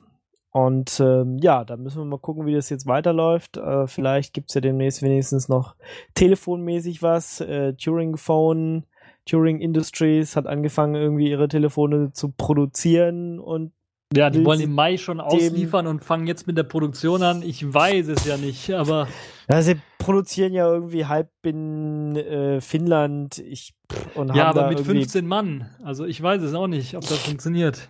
du, keine Ahnung, wir funktionieren werden, kann. wir werden sehen. Äh, Kaufen Aber kann bei denen auch am, keins. Am, am, am 20. wird in Indien ist der große Release-Tag von äh, dem Intex Aquafish. okay. Habe ich letztens gelesen im, in dem Jolla Together Forum, weil da wurde dann, ähm, da gibt's ja einen Inder, der hat sich bereitgestellt, äh, bereitgestellt äh, dafür, er will äh, in den äh, Shop fahren, will sich die Phones kaufen und will die dann äh, hierhin schicken gegen eine kleine Gebühr, also nach Europa schicken. Äh, als er, glaube ich, den Thread aufgemacht hat, hat er mit zehn Leuten gerechnet und ich bin über 100 oder sowas, die er jetzt schon zusammen hat. Also bin mal gespannt, wie das wird, aber das auf jeden Fall äh, soll am 20. so die letzte News soll, soll das Intex Aquafish rauskommen. Bin mal gespannt, ob es dann auch Reviews dazu zu sehen äh, geben wird, weil das wird ja auch ein spannendes Gerät sein, weil das auch mit 2 GB Arbeitsspeicher daherkommt und einer neueren Selfish OS Version, nämlich 202. Und da bin ich mal gespannt, ob es da neben DualSim noch und neben Partnerspace noch ein anderes extra Feature gibt in dem Selfish OS. Gut.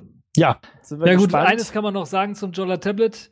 Äh, es hat, äh, auch wenn es jetzt äh, für einige irgendwie komplett unsinnig ist, dass wir darüber reden, es hat auf jeden Fall die Selfish OS-Plattform nach vorne gebracht, weil ich jetzt auch merke, dass immer mehr Anwender, ähm, immer mehr Entwickler auch für das Tablet was entwickeln. Und das hat einen großen Vorteil, dass äh, die Leute natürlich die ganzen Apps dann unabhängig von der Displayauflösung machen. Und das hat einen großen Vorteil dann auch für eben die ganzen Ports, äh, sei es Fairphone 2, Nexus 5 und so weiter und so fort. Die werden dann auch Stück für Stück verbessert. Hm. Und äh, also insgesamt hat dieser, hat das Tablet, bringt das dann doch äh, noch Vorteile, dass da äh, die Software eben für optimiert worden ist für den, für den Rest der User irgendwie. Ja. Okay. Ja. Dann machen wir Sind erstmal wir jetzt hier, durch. Genau, machen wir erstmal äh, Schluss. Wenn ihr noch Fragen habt, könnt ihr die ja mit in die Kommentare posten. Der Logic wird da garantiert äh, gerne auf alles antworten. Ähm, ja.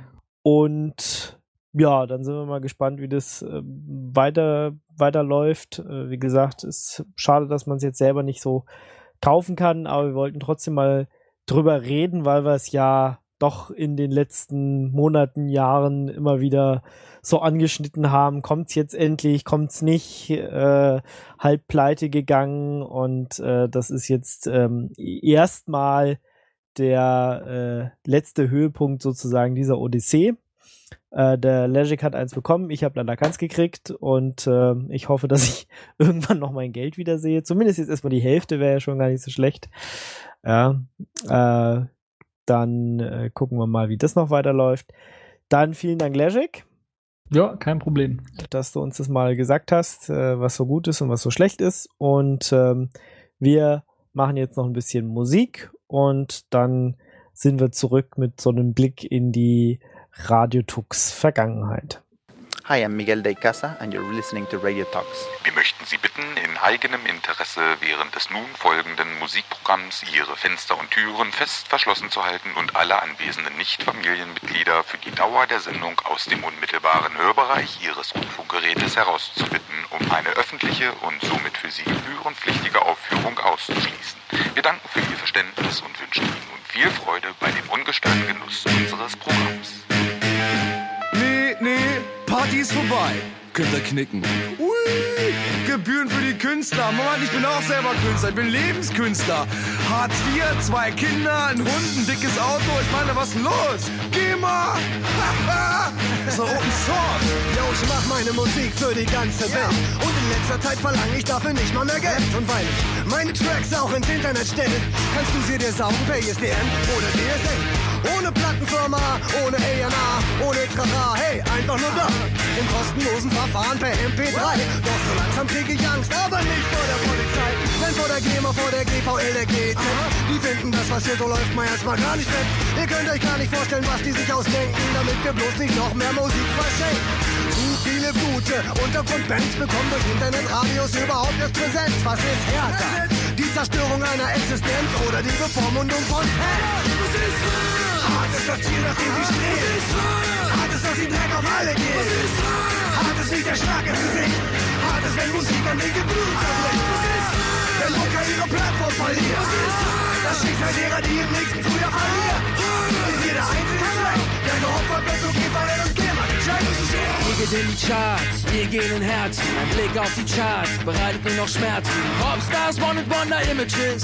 Kein Wunder, wenn Außenstadt Talentbedingung ist. Wir brauchen nicht noch mehr Interpreten. Wir brauchen talentierte Typen mit echten Charakteren.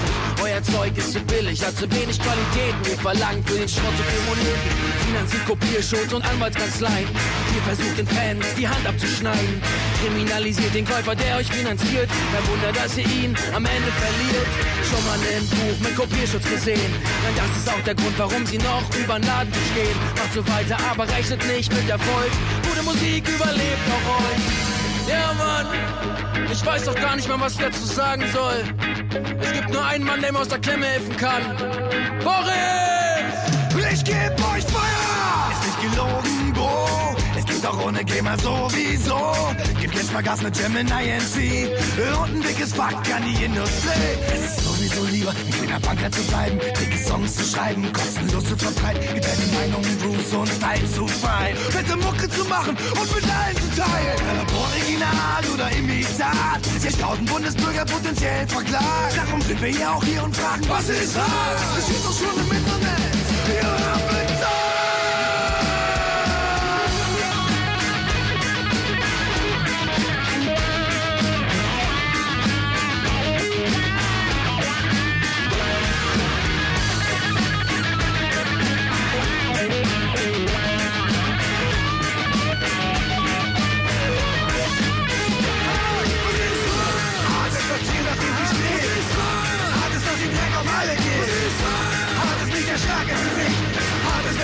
an den Blut zerbricht. Wenn Mucker ihre Plattform verliert. Das Schicksal derer, die im nächsten Frühjahr verlieren. Ist jeder einzelne schlecht, der geopfert wird, so GVL und gecheckt. Hallo, hier ist Kai Heidkamp, der Entwickler von K-on-CD. Ihr hört Radio Tux. Gut, da sind wir wieder zurück. Bei mir ist jetzt Maurice Renk und ich meine, es soll ja Leute geben, die uns schon von Anfang an hören und äh, die Leute werden deine Stimme vielleicht kennen, dann du hast ganz am Anfang mal mit bei Radio Tux mitgemacht. Ja, moin erstmal. Ganz schön lang ist das schon her, ja. 15 Jahre, habe ich aber auch nicht gedacht. Irgendwie, du hattest das die Tage getwittert und ich dachte irgendwie, ey krass. 15 Jahre ist das ja, ey. Wahnsinn. Ja, ja, das ist irgendwie eine verdammt lange Zeit. Äh, Und ich habe ja den äh, richtigen Termin sogar auch verpasst, weil äh, wir hatten ja damals die glorreiche Idee, am 1. April zu starten. Stimmt, stimmt. Ich weiß, dass es noch Gerüchte gab. Ich meine, du hattest das damals, glaube ich, mit Steffen zusammen gemacht und ich kam später dazu. So, vierte, fünfte Sendung oder so. Und ich weiß noch, dass es am Anfang irgendwie so in den Foren dann ähm, rumging, so, ja, das ist ein Aprilscherz und das ist eine einmalige Geschichte und irgendwie, die wollen uns verarschen und keine Ahnung, was das soll. Ja. Ja, aber so war es nicht. Nee, Ähm, 15 Jahre später immer noch da. schon ein bisschen, bisschen ulkig, ja. Äh, ganz am Anfang, wir haben auch äh, alle zwei Wochen tatsächlich eine Sendung rausgebracht. Ich meine, jetzt zurzeit sind wir ja nur noch auf monatlichem Rhythmus. Ja. Ähm, das war schon ein bisschen Stress damals. Und wir hatten ja noch, ich weiß nicht, ob du da auch involviert warst, wir hatten noch dieses Magazin 42, Ja. so ein PDF-E-Mail-Ding, was, ich weiß gar nicht, wie oft das rauskam.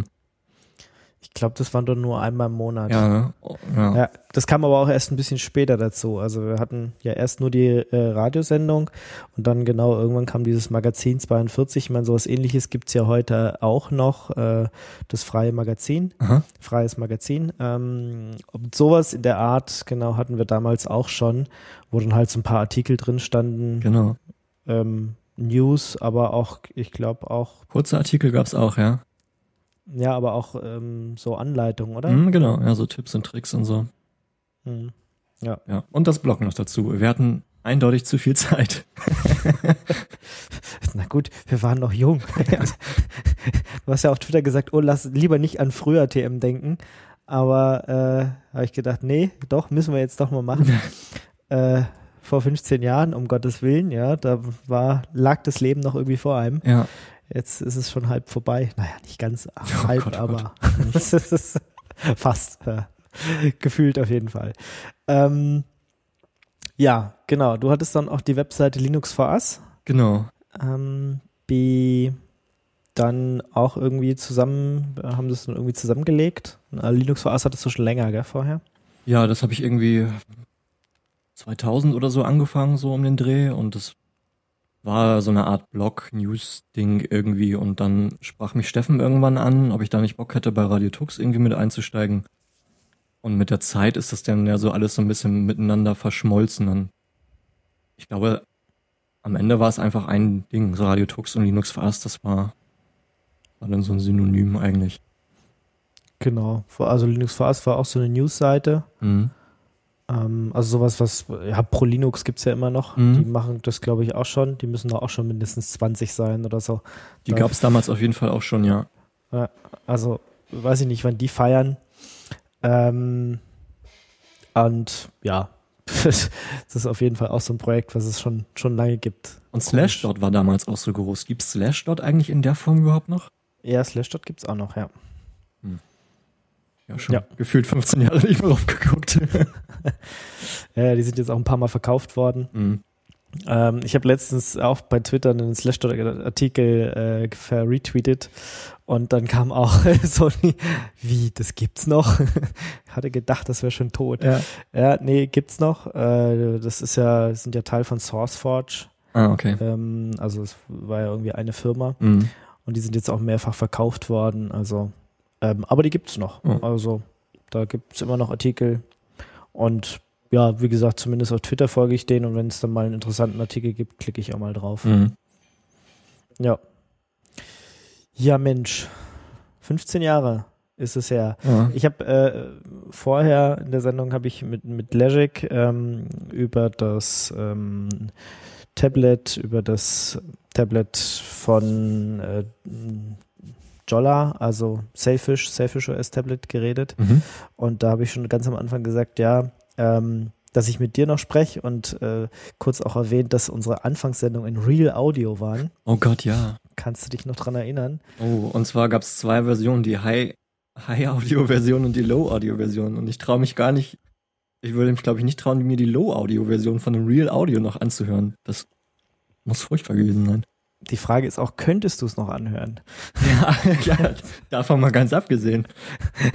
Hättest du noch irgendwas, was das abspielen kann? Ich weiß nicht. Also ich, in unserem Archiv haben wir die Varianten nicht mehr. Ja. Ähm, auf archivradiotux.de haben wir tatsächlich nur noch äh, die MP3 und die OGG-Version. Mhm. Ich glaube, die ersten paar Sendungen waren auch noch nicht in OGG. Ich glaube, Nee. das kam dann auch erst so mit, keine Ahnung, äh, 10, 11, 12 ähm, Ausgabe dazu. Ja.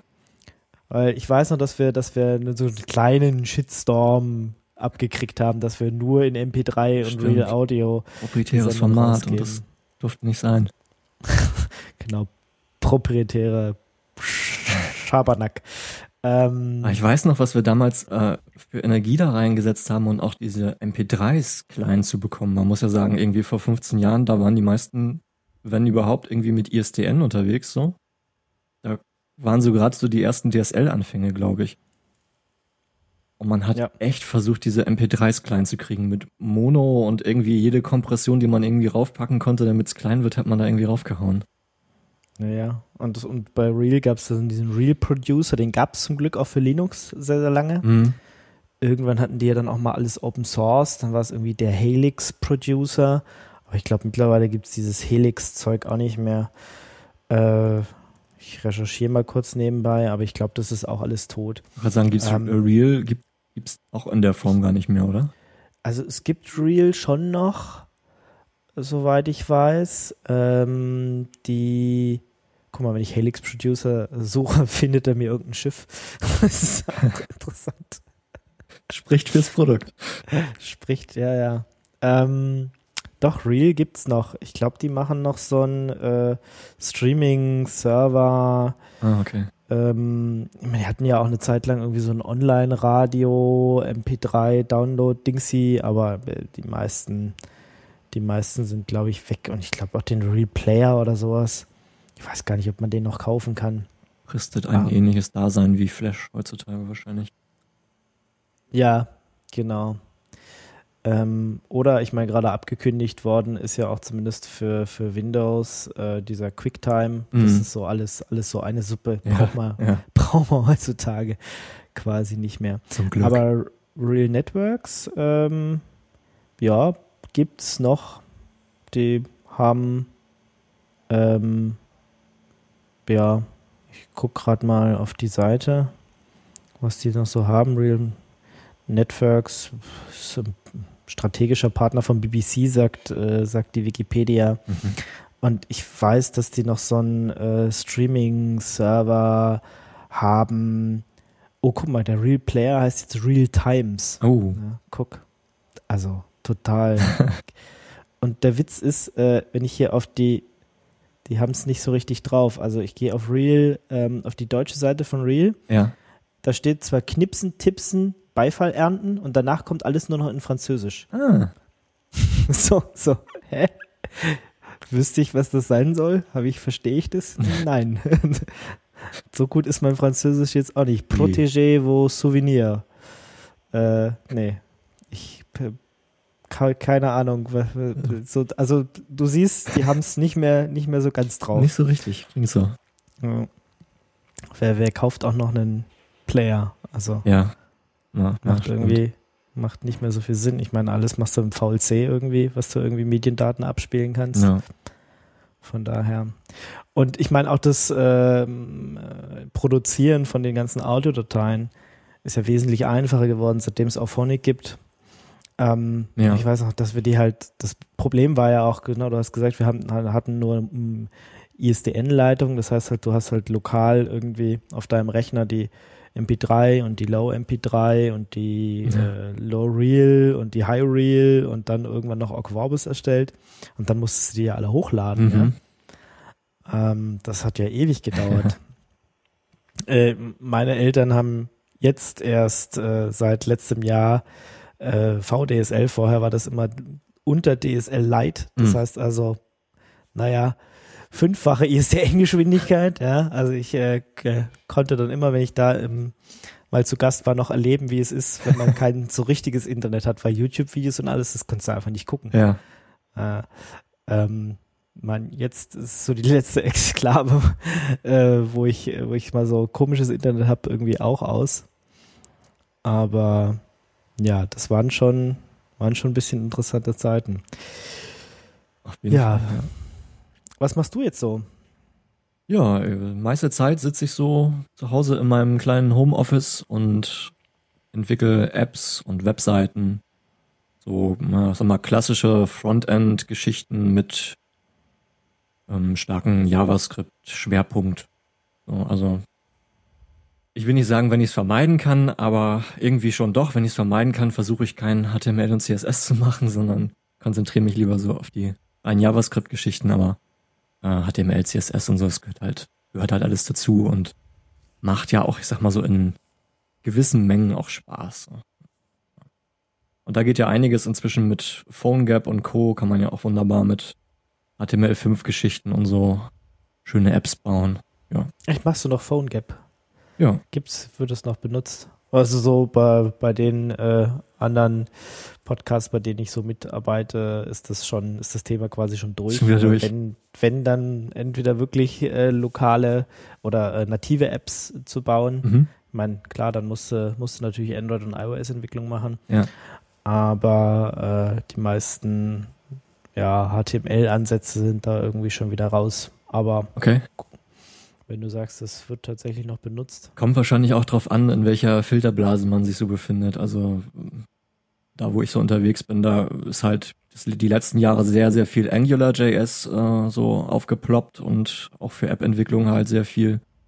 Und jetzt wächst gerade äh, React, wo du ja auch mh, nahezu nativ sozusagen dann Apps nachbauen kannst, kannst halt auf diese ganzen nativen Funktionen und UIs und so zugreifen, das wird gerade ziemlich groß. Aber du brauchst halt trotzdem immer noch irgendwas dazwischen, was dir aus dem JavaScript-Kram dann eine, eine App baut. Und das kann dann zum Beispiel PhoneGap sein. Ich wurden auch vor ein paar Jahren von Adobe gekauft. Das heißt, es gibt da auch jetzt so eine Cloud-Geschichte, wo du einfach den Kram dann hochschiebst und dann wurzelt am Ende ein Android oder iOS App raus. Eigentlich ganz nett. Mhm. Ja, ansonsten gibt es ja noch mehrere, ähm, zumindest Cross-Plattform-Geschichten. Mhm. Also klar, Microsoft hat ja letztens Xamarin gekauft. Ähm, die waren ja zu unserer Zeit äh, fast auch noch interessant, weil das die Vorgängerfirma, äh, die wurde ja damals von Novell gekauft. Also das waren ja der ähm, mh, ja, die zwei Haupt, Hauptcharaktere da, die Mhm. waren ja die Gründer, oder der eine war ja der Gründer von GNOME. Ah, Ähm, und ja, die sind ja damals dann von Novell gekauft worden. mhm. Und nachdem Novell wiederum aufgekauft worden ist, äh, sind die ja rausgegangen und haben wieder eine Firma gegründet und die hat sich ja gerade so mit dem Thema ähm, Mobile äh, Cross-Compiling äh, auf C-Sharp-Basis für ähm, iOS und, und Android und sowas ähm, konzentriert. Naja. Und da haben die einiges gemacht. Mhm. Und jetzt gehören sie zu Microsoft, also mal gucken. Ah, Miguel de Icaza war es genau. Den kann ich auch mal einspielen. Der hat auch äh, irgendwann mal gesagt, äh, Hi, this is Miguel de Icaza and you're listening to Radio Tux. Ah. Ich glaube, ich werde hier einfach so ein paar äh, alte Dinger mal ein, einspielen. Äh, früher haben wir das ja, äh, haben wir die Dinger ja äh, aufgenommen ohne Ende. Ja. In letzter Zeit oder in den letzten zehn Jahren habe ich es fast gar nicht gemacht. Die sind alle, ist alles so aus der ersten Zeit. Krass, kannst du dich noch erinnern? Wir haben uns damals, ich weiß gar nicht, wann das gewesen war, äh, haben uns noch in Hannover auf der Cebit getroffen und haben versucht, haben quasi den SUSE und Linux-Leuten, die Party da waren, irgendwie hinterhergejagt, um dann nochmal Interviews aufzunehmen und auch, auch in jedem Interview wurde eigentlich so ein Schnipsel dann immer hinten noch mit aufgenommen, so damit wir das mal einspielen können.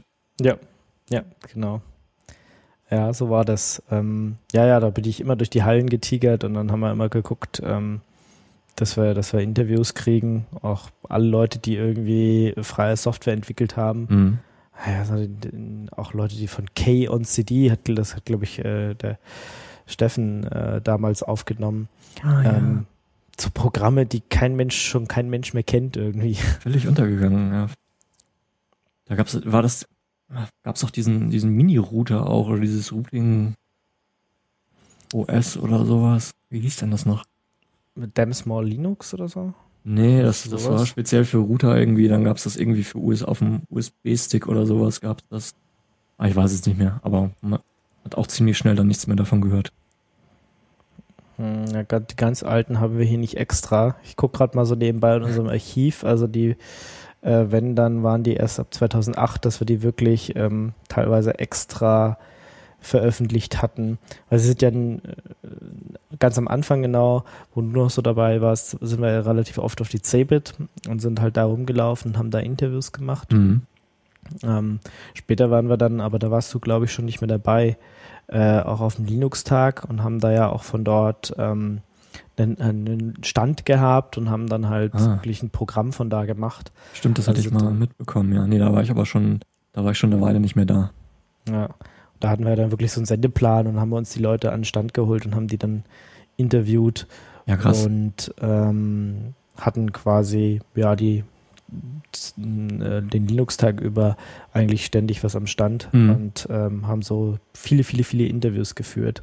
Und da hat man das dann irgendwie nicht mehr gemacht, dass man noch gefragt hat, hey, kannst du uns mal noch äh, irgendwie einsprechen? Ja, Hallo, das ist der und der und ihr hört Radio Tux. klar. Ähm, hätte man aber vielleicht machen können, wären wahrscheinlich auch noch ein paar interessante Sachen dabei gewesen. Ihr hattet, ihr hattet dann auch im, im Radio irgendwie eine Zeit lang gesendet oder so, ne? Ähm, ja, äh, also ganz am Anfang, ähm, da warst du, glaube ich, noch dabei. Ich weiß gar nicht, wie lange warst du denn ungefähr? Oh, da fragst du was. Da frage ich was, ja. Aufgabe für die Hörer, alle alten Sendungen nachhören, bis wann äh, Maurice dabei war. Ähm, ja, Weiß ich leider auch nicht Muss mehr. so 2004 oder so gewesen sein, kann das sein? Auf jeden Fall 2005 waren wir das erste Mal in einem, im Radio, damals in Berlin im Juni-Radio war das, glaube ich. Mhm. Da war, hatten die, hatte so ein Berliner, äh, ein paar Berliner Leute, hatten so eine Veranstaltungsfrequenz. Und von dort konnte man dann halt, ähm, und da hatten wir uns mit denen zusammengetan Ja. und haben halt von da mal, ich glaube, zwei oder dreimal so eine Stunde gesendet. Mhm. Ja. Ich weiß noch, zu meiner Zeit hatten wir versucht, in Hamburg ins offene Radio reinzukommen. Mhm. Offener Kanal gibt's da inzwischen auch gar nicht mehr. Und das war damals so ein elendiger Papierkram, um da so eine blöde Sendung irgendwie, also eine fertige Sendung. Wir haben da ja nicht mal irgendwie live aufgenommen. Wir hatten ja vor, dann irgendwie das MP3 sozusagen an den offenen Kanal zu geben und das dann da auszustrahlen. Und selbst das war so unglaublich kompliziert. Und muss man tausend Sachen ausfüllen und dann war es tatsächlich so, dass bevor wir das irgendwie geschafft haben, auf den Weg zu bringen, wurde der offene Kanal eingest- eingestampft. Hm. Ja. Okay. Nee, ganz später dann, als ich hier angefangen habe zu studieren in Stuttgart, ähm, habe ich dann halt bei Horaz, die, also im Hochschulradio Stuttgart, Ah ja. dann immer die Sendung ähm, hier mit eingespielt. Oder, oder hier auch live, live aufgenommen und dann halt zur Verfügung gestellt. Ja. So, so war das. Und ihr habt ja auch ziemlich viele Formate dann noch entwickelt, ne? Also ich meine, wir haben damals die, ich sag mal, Standardsendungen gehabt, so, wo wir ein paar Tipps und Tricks und kurz News angerissen haben und dann, wie lange ging das? Zehn Minuten oder so? Ich weiß es gar nicht. Die Sendung, Ja. die, war, die erste war, glaube ich, schon eine Stunde. Echt? Oh. Ich, kann es jetzt nicht, nicht durchhören hier, aber ich dachte schon. War es Ah, nach einer halbe? Ich's es waren auf jeden Fall mehrere Interviews und halt auch so, ja, so Tipps und Tricks. Ähm, ich weiß nicht, ich habe dann irgendwann mal eine Buchvorstellung gemacht. Mhm. Äh, der, äh, das Buch von, von Linus Torvalds war, glaube ich, in einer der ersten Ja, Sendungen. Äh, Just for Fun. Ja. Ja, habe ich auch immer noch im Schrank stehen. Ja, steht ja auch noch. Und darüber habe ich mal gesprochen. Das waren so die am Anfang, genau. Und später, ähm, ja, waren es halt ähm, mehrere Sendungen. Also es gab dann halt äh, eine, die, die sich halt nur um Musik gedreht hat, ja, wo es dann Ah. nur um freie Musik ging. Ja. Dann haben wir halt ein paar Sendungen übernommen. Ähm, es gibt, gibt halt äh, die Sendung Mauspad, äh, die lief halt in Hamburg, da bei dem freien Radio dann irgendwann. Mhm. Ich meine, es ist nicht der offene Kanal, da gibt's Das gibt's FSK wahrscheinlich dann, ne? Ähm, ähm, Freie Senderkombinat. kann sein. Bin ich mir nicht so sicher. Da hatte jemand eine Sendung gemacht und die haben wir halt auch mit immer in unserem Podcast dann getan. Ah. Ähm, ja. Und ja, die Sendung, die ich bei Horaz gemacht habe. Und dann halt auch noch so ein paar andere Podcasts, die ein bisschen so aggregiert worden sind. Und dann gab es ja auch zeitweise diese Weekly News von äh, Fedora und von OpenSUSE. Mhm. Ähm, und ich glaube auch von OpenStreetMaps, die halt vertont wurden. Und ähm, ja, die wir dann, ich gucke mal, ja, 2009 bis 2011, Ende 2011 produziert haben. Also gab es mal Fedora, äh, OpenStreetMaps, Ubuntu, Weekly News. Und da immer das, was in den Communities halt so passiert ist, Mhm. hatten wir dann halt vertont. Okay. Ja. Ich kann mich noch an erinnern, dass wir haben immer ein großes Problem gehabt und das war nämlich immer die Leute irgendwie rankriegen. Zum einen zum Artikel schreiben, was glaube ich nicht so das Problem war, aber Sprecher zu finden war immer das große Problem. Hab, habt ihr das inzwischen gelöst? Also habt ihr irgendwie ein festes Team oder so? Weil ich kann mich erinnern, dass das bei uns extrem viel rotiert ist. Irgendwie hatten die Leute nach zweimal sprechen keinen Bock oder haben sich gehört das erste Mal und dachten so, oh Gott, wie klinge ich denn? Ich will das nicht mehr. Und da haben wir Ja, doch oft gewechselt. Ja, ja, ja. Ja, da war es halt auch noch so, einer hat halt den Text geschrieben und jemand anders hat ihn vertont, Mhm. weil er es selber nicht vertonen wollte. Genau.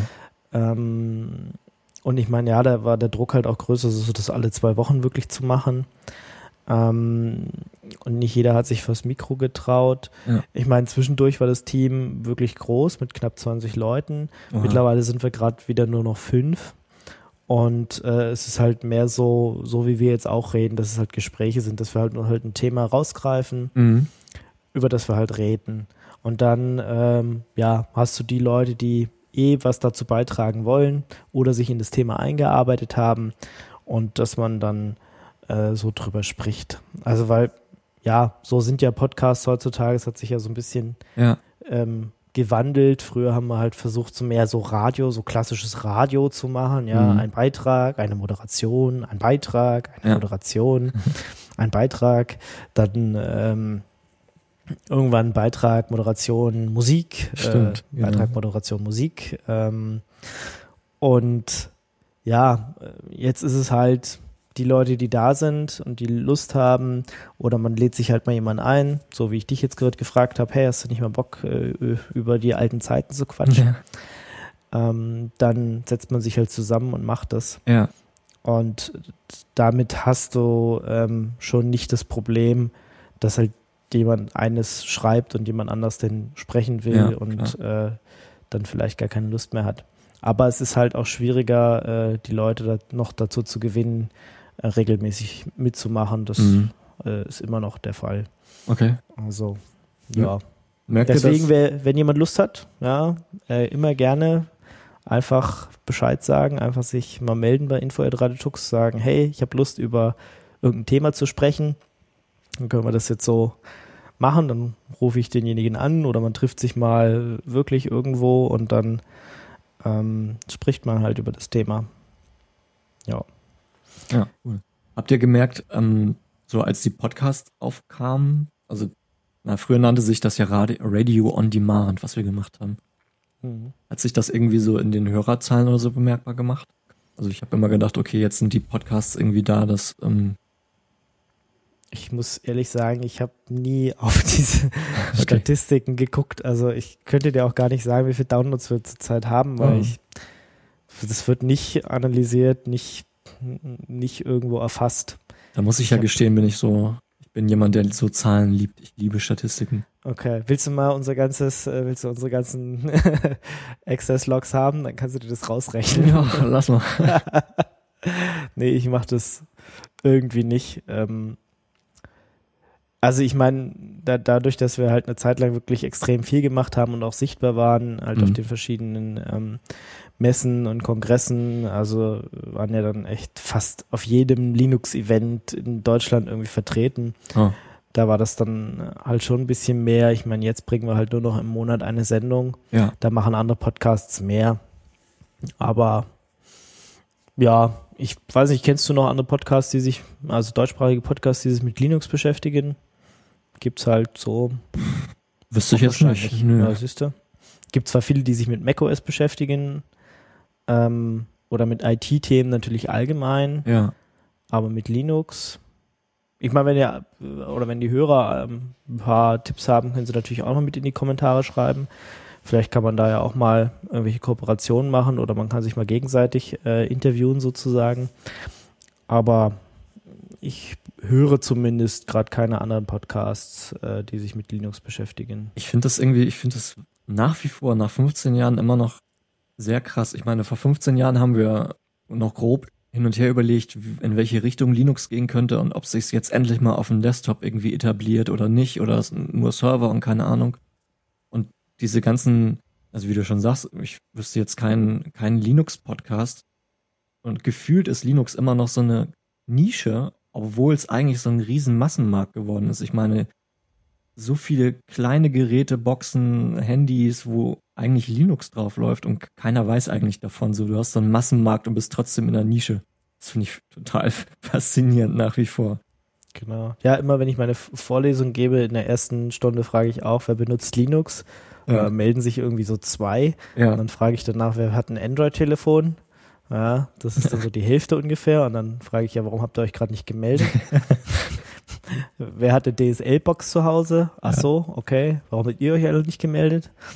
Ja, selbst äh, smarte Fernseher oder sonst irgendwas. Also mittlerweile hat ja jeder irgendwie so ein Gerät im Haus. Ähm, und weiß es wahrscheinlich noch nicht mal, dass Ja. da halt irgendwie Linux drauf läuft. Deswegen, das ist dieses, man, eine, eine Nische durch Massen, Massenmarkt eigentlich, ne? Ganz komisch. Ja, also ich meine, aber trotzdem, äh, selbst, ich meine, wir kriegen ja jetzt den Linux-Desktop durch die Hintertür auf, auf äh, Windows. Ja. Hast du ja bestimmt mitgekriegt, Ja, ja. Ähm, dass wir jetzt die Bash und so ein bisschen Ubuntu irgendwie auf Windows 10 kriegen.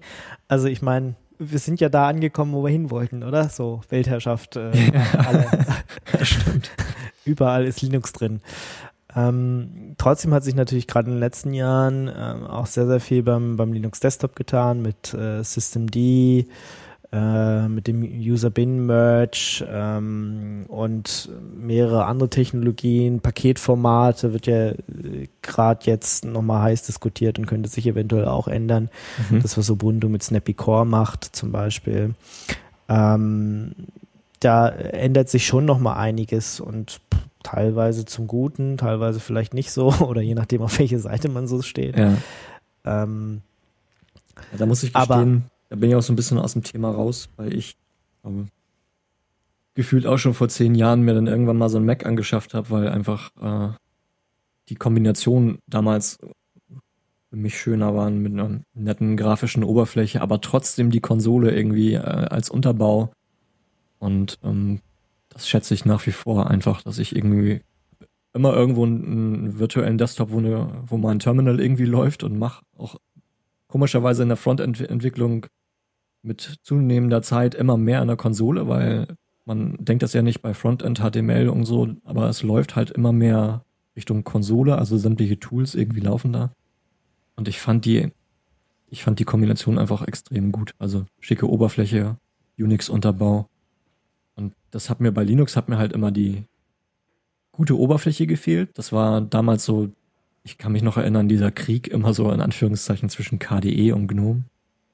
So, und dann fand man das eine Feature bei KDE gut, das gab's dann aber bei GNOME wieder nicht und umgekehrt genauso. Und ja, es war immer alles nicht so 100%, wie man das wollte.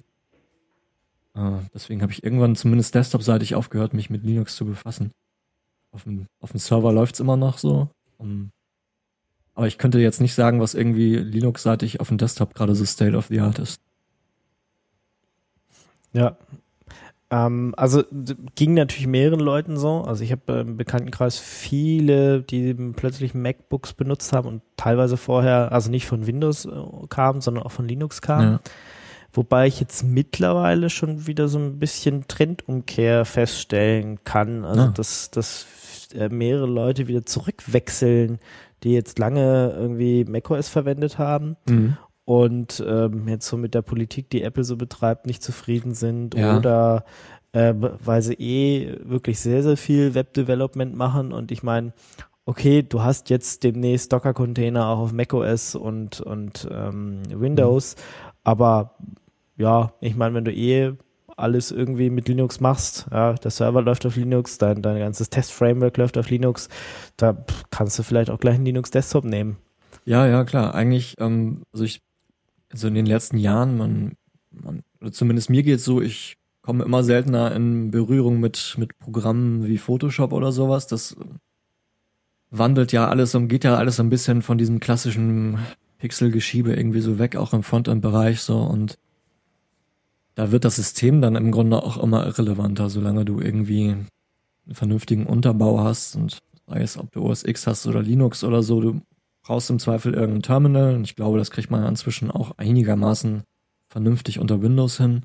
Genau, das ist, das ist auch der Grund, weswegen äh, Microsoft überhaupt diesen Schritt geht. Die merken halt auch, dass die Entwickler äh, jetzt entweder alle wirklich zu ähm, macOS abgewandert sind oder abwandern wollen oder Ja. halt wirklich äh, Linux äh, zu Linux gegangen sind, weil sie halt da äh, die Entwicklungstools haben, Mhm. die sie haben wollen und äh, das bei Microsoft bisher noch fehlt. Und da muss man jetzt mal gucken, wie sich das dann in Zukunft entwickelt, ob äh, Microsoft die Leute halten oder zurückholen kann. Ja, ich glaube, das ist für Microsoft jetzt extrem wichtig. Ich, ähm, ich arbeite teilweise für so eine kleine Softwarefirma hier in Hamburg, die, mit denen ich auch halt viele Apps und so baue, die bis vor kurzem noch komplett auf Windows gesetzt haben und letztendlich dann so genervt waren davon, dass es immer ein Krampf war, diese ganzen Tools auf einer Kommandozeile irgendwie zum Laufen zu bekommen. Ähm, die komplette Firma hat jetzt auf Apple umgestellt, einfach nur wegen dieser Tatsache, dass, dass man da einen vernünftigen Unix-Unterbau und vernünftiges Terminal und die Tools hat. So. Hm. Und ich glaube, Microsoft ist da schon wieder, also nicht ganz so spät, wie sie es im Internet Explorer irgendwie waren, so, aber sie sind da schon wieder verdammt spät dran, so mit der Umstellung. Ja, ja gut, ich meine, trotzdem haben sie jetzt mal eine Rolling Release Distribution. Mhm. äh, wobei ich halt äh, Windows 10 schon, äh, ja, dadurch, dass halt da so viele Daten weggeschickt werden, nicht Ja. verwenden will. Und ähm, ja, ich habe ja auch eine Zeit lang macOS verwendet und bin jetzt aber in der täglichen Arbeit tatsächlich auch wieder zurückgegangen zu Linux. Und wie Mhm. gesagt, es geht jetzt mehreren. Also ich habe hier im Bekanntenkreis äh, zwei, drei Leute, die halt vorher Hardcore-Mac-Fans waren und jetzt tatsächlich sich äh, ein Android-Telefon geholt haben und äh, Linux auf dem Desktop getan haben. Ich war schon etwas, ich habe etwas komisch geguckt. Ja, ich ja, finde gut, es ich- zwar gut, aber es war irgendwie, hätte ich nicht, hätte ich nicht erwartet. Ich verstehe auch äh, oftmals nicht, also verstehe auch oftmals Leute nicht, die auch nicht viel mehr machen, als irgendwie ein bisschen rumsurfen und mal Mails abrufen und sowas. Warum man sich ein äh, anderthalbtausend Euro MacBook dahinstellt, ähm, wo im Grunde auch, wenn man vom Kleinsten irgendwie ausgeht, ein kleines Chromebook oder, oder Netbook oder so reichen würde. Wo ein Ubuntu oder keine Ahnung drauf läuft, weil alles, was die Leute machen, ist irgendwie ein bisschen im Netz unterwegs sein und da bist du wahrscheinlich unter Linux zehnmal sicherer und schneller unterwegs, als wenn du da so ein riesen Windows-Konstrukt irgendwie auf einem kleinen Laptop laufen hast. Ja, genau. Und die, die Tools, die ich ähm, am meisten verwende, also im Browser, ein Mail-Programm, ähm, ein Twitter-Client ähm, und so, Ja. meine, meine Chat-Clients, die ge- gehen halt überall, egal ob das Windows, macOS oder Linux ist. Okay, aber Windows jetzt die Shell, ich habe sie noch nicht ausprobiert. Ich werde es demnächst mal in der virtuellen Maschine mal tun. Mhm. Ja, mir mal angucken, wie, da, wie das ist. Nicht, dass ich jetzt dahin wechseln würde, aber mir das zumindest mal angucken, würde ich Ja. mir das auf jeden Fall. Und ich, wenn das gut funktioniert, dann wäre es wär die- der, der Unterbau ja schon fast egal. Ja, das ist ja fast egal. Und das ist ein Rechner, das ist jetzt, Hauptsache du hast deine Shell und deine Ja. drei, vier Hauptproduktionstools, die du so verwendest. Aber ich kann es natürlich verstehen, wenn jetzt dann dein Haupttool irgendwie ähm, Photoshop, äh, also die ganzen Adobe-Produkte sind Ja. und die halt nur unter Windows und macOS funktionieren, ähm, ja, dann sei es drum, dann nehmt halt macOS, weil da ist wenigstens noch ein Unix-Unterbau drunter. Ja, eben, ja. Aber das ist halt immer so ein Hauptargument, was ich von den Leuten höre. Ja, da läuft doch kein Photoshop. Und ja, gut, wenn das wirklich das Ding ist, mit dem du dein Geld verdienst, dann klar, dann sehe ich das total ein. Aber ich, also, was ich mit Fotos und so mal mache, äh, kriege ich mit einem Linux genauso gut hin. Ja. Mhm. Ich muss mal irgendein Bild größer, kleiner machen, Ja, gut, klar. äh, ein RAW-Bild irgendwas anderes umwandeln. Und aber das mache ich halt irgendwie alle zwei Monate mal. Und ähm, dafür ist es, ob ich da jetzt Darktable nehme oder Adobe Lightroom, ist oder ähm, sonst was, ist eigentlich wurscht. Ja. Ja. Gut, jetzt kommen wahrscheinlich die und da, das geht aber auch nur da, da und das die viel besseren äh, Filter und ja, Ja, gut. Es kommt halt immer darauf an, welchen Anspruch man hat, ne? ja. Aber, aber um mal auf Radio Tux zurückzukommen und auf die Tools, ähm, wie nehmt ihr jetzt auf oder wie nimmst du jetzt auf, wenn du unter Linux unterwegs bist? Was machst du? Hast du da Audacity oder sowas? Genau, ich nehme äh, meistens nämlich Audacity. Ähm, ich versuche immer mal wieder Ardour zu nehmen. Ähm, aber ja, Audacity wird so langsam ein bisschen besser in der Bedienung. Ja. Ich finde es immer noch äh, ein bisschen umständlicher, wenn man äh, andere Profi-Tools ähm, äh, gewöhnt ist, dann, dann, Mhm. dann ist das schon ein bisschen hakelig. Aber dafür, ja, funktioniert es halt auch unter macOS, Windows und Linux irgendwie gleich. Ja. Ähm, Ardor wäre noch so ein Kandidat, wenn es ins Richtung professionelle, gerade äh, Multi, also mehrere Spuren, Aufnahmen geht und dann Zusammensetzen von der Sendung. Da ist Ardor halt wesentlich besser. Ähm, ja, genau. Okay. Und dann ja, muss man sich dann immer noch mal so ein bisschen um den Soundserver kümmern. Gerade wenn man auch Ardor einsetzt, braucht man halt, muss man halt Jack noch aussetzen. Ähm, und äh, ja, der Audio-Stack unter Linux, ach, es ist, es ist nicht so schön, ja. Du hast da immer noch dieses ALSA, was halt die Grundsachen Oh. sind und dann hast du halt oben drüber Puls und wenn du dann auch noch äh, Jack brauchst, weil du Ardor verwendet, hast du irgendwie Ja. alles gesteckt ineinander. Das war damals schon Ähm, schwierig, ich weiß noch. Ich glaube, womit haben wir denn angefangen? Weil Alsa kam, glaube ich, auch erst so im Laufe der Zeit. Ich Ganz früher war es OSS, äh, Ja, das was von ja, BSD ja. auch so Oh. benutzt wurde. Genau. Aber ich glaube, nee, ich habe schon immer ALSA verwendet. Ich kann Ja? mich nicht, nicht erinnern, dass, dass wir wirklich viel OSS hatten. Also es Okay. gab halt so ein, es gab halt, ich glaube auch dieser, dieser Reproducer, bei dem wir da vorhin äh, kurz geredet haben, ich glaube, Ja. der konnte auch nur OSS und du hattest immer beides drauf. Das Ich kann sein. glaube, heutige Systeme bringen nur noch ALSA mit. Mhm. Ähm, aber stimmt, man hatte beide, beide Soundsysteme auf jeden Fall drauf. Und manche Soundkarten wurden halt nur von dem einen System gut unterstützt oder äh, wie gesagt, eine bestimmte Software hat halt irgendwie gedacht, äh, nee, muss jetzt, ähm, ich glaube, dieser Reproducer war da, war da so ein Kandidat. Ich will das halt irgendwie nur über OSS ausgeben. Ähm, Ich weiß noch, dass damals da einige Stunden mit verbracht hat, äh, sich einen eigenen Kernel irgendwie zusammenzubauen, damit das alles irgendwie mit dem Sound und so auch funktionierte. Also ich weiß nicht, ob ich so eine scheiß Soundkarte damals einfach hatte oder ob das allgemein so war, aber ich kann mich dunkel dran erinnern. Ja, ich wegen Sound habe ich es, glaube ich, ich weiß, dass ich wegen meiner TV-Karte habe ich mir immer eine eigene, einen eigenen Kernel gebaut. Aber jetzt, wann habe ich das letzte Mal einen Kernel gebaut? Das ist, das ist garantiert fünf, sechs Jahre her. Mhm. Also es ist halt auch nicht mehr nötig. Ja. Ich weiß damals, ja, du hast dann an- angefangen anzupassen und wie gesagt, du musst es für deine, also ich immer für meine TV-Karte. Ja. Fernsehen gucke ich auch nicht mehr, von daher sind TV-Karten irgendwie ähm, out. Äh, ich habe sie jetzt, letztens habe ich sie in, in die ähm, Wir schmeißen das jetzt weg Kiste, Schrottkiste gelegt. Ja, Muss okay. jetzt noch demnächst einfach mal ähm, dann weggebracht werden zum Schrott. Ähm, ich habe sie tatsächlich noch, meine gute alte, es war eine Haupau, Oh, ja. Haupauge, wie auch immer man es ausspricht, Haupouch, äh, WinTV, irgendwas. Die hatte ich auch, ja. Aber brauchen wir halt alles nicht mehr. Nee. Ja. Ja, also Kernel kompilieren und sowas muss man eigentlich alles nicht mehr. Ähm, also ich benutze als Hauptdistribution Arch Linux, ja, da kann es halt immer mal wieder sein, dass irgendwas bei einem Update kaputt geht. Okay.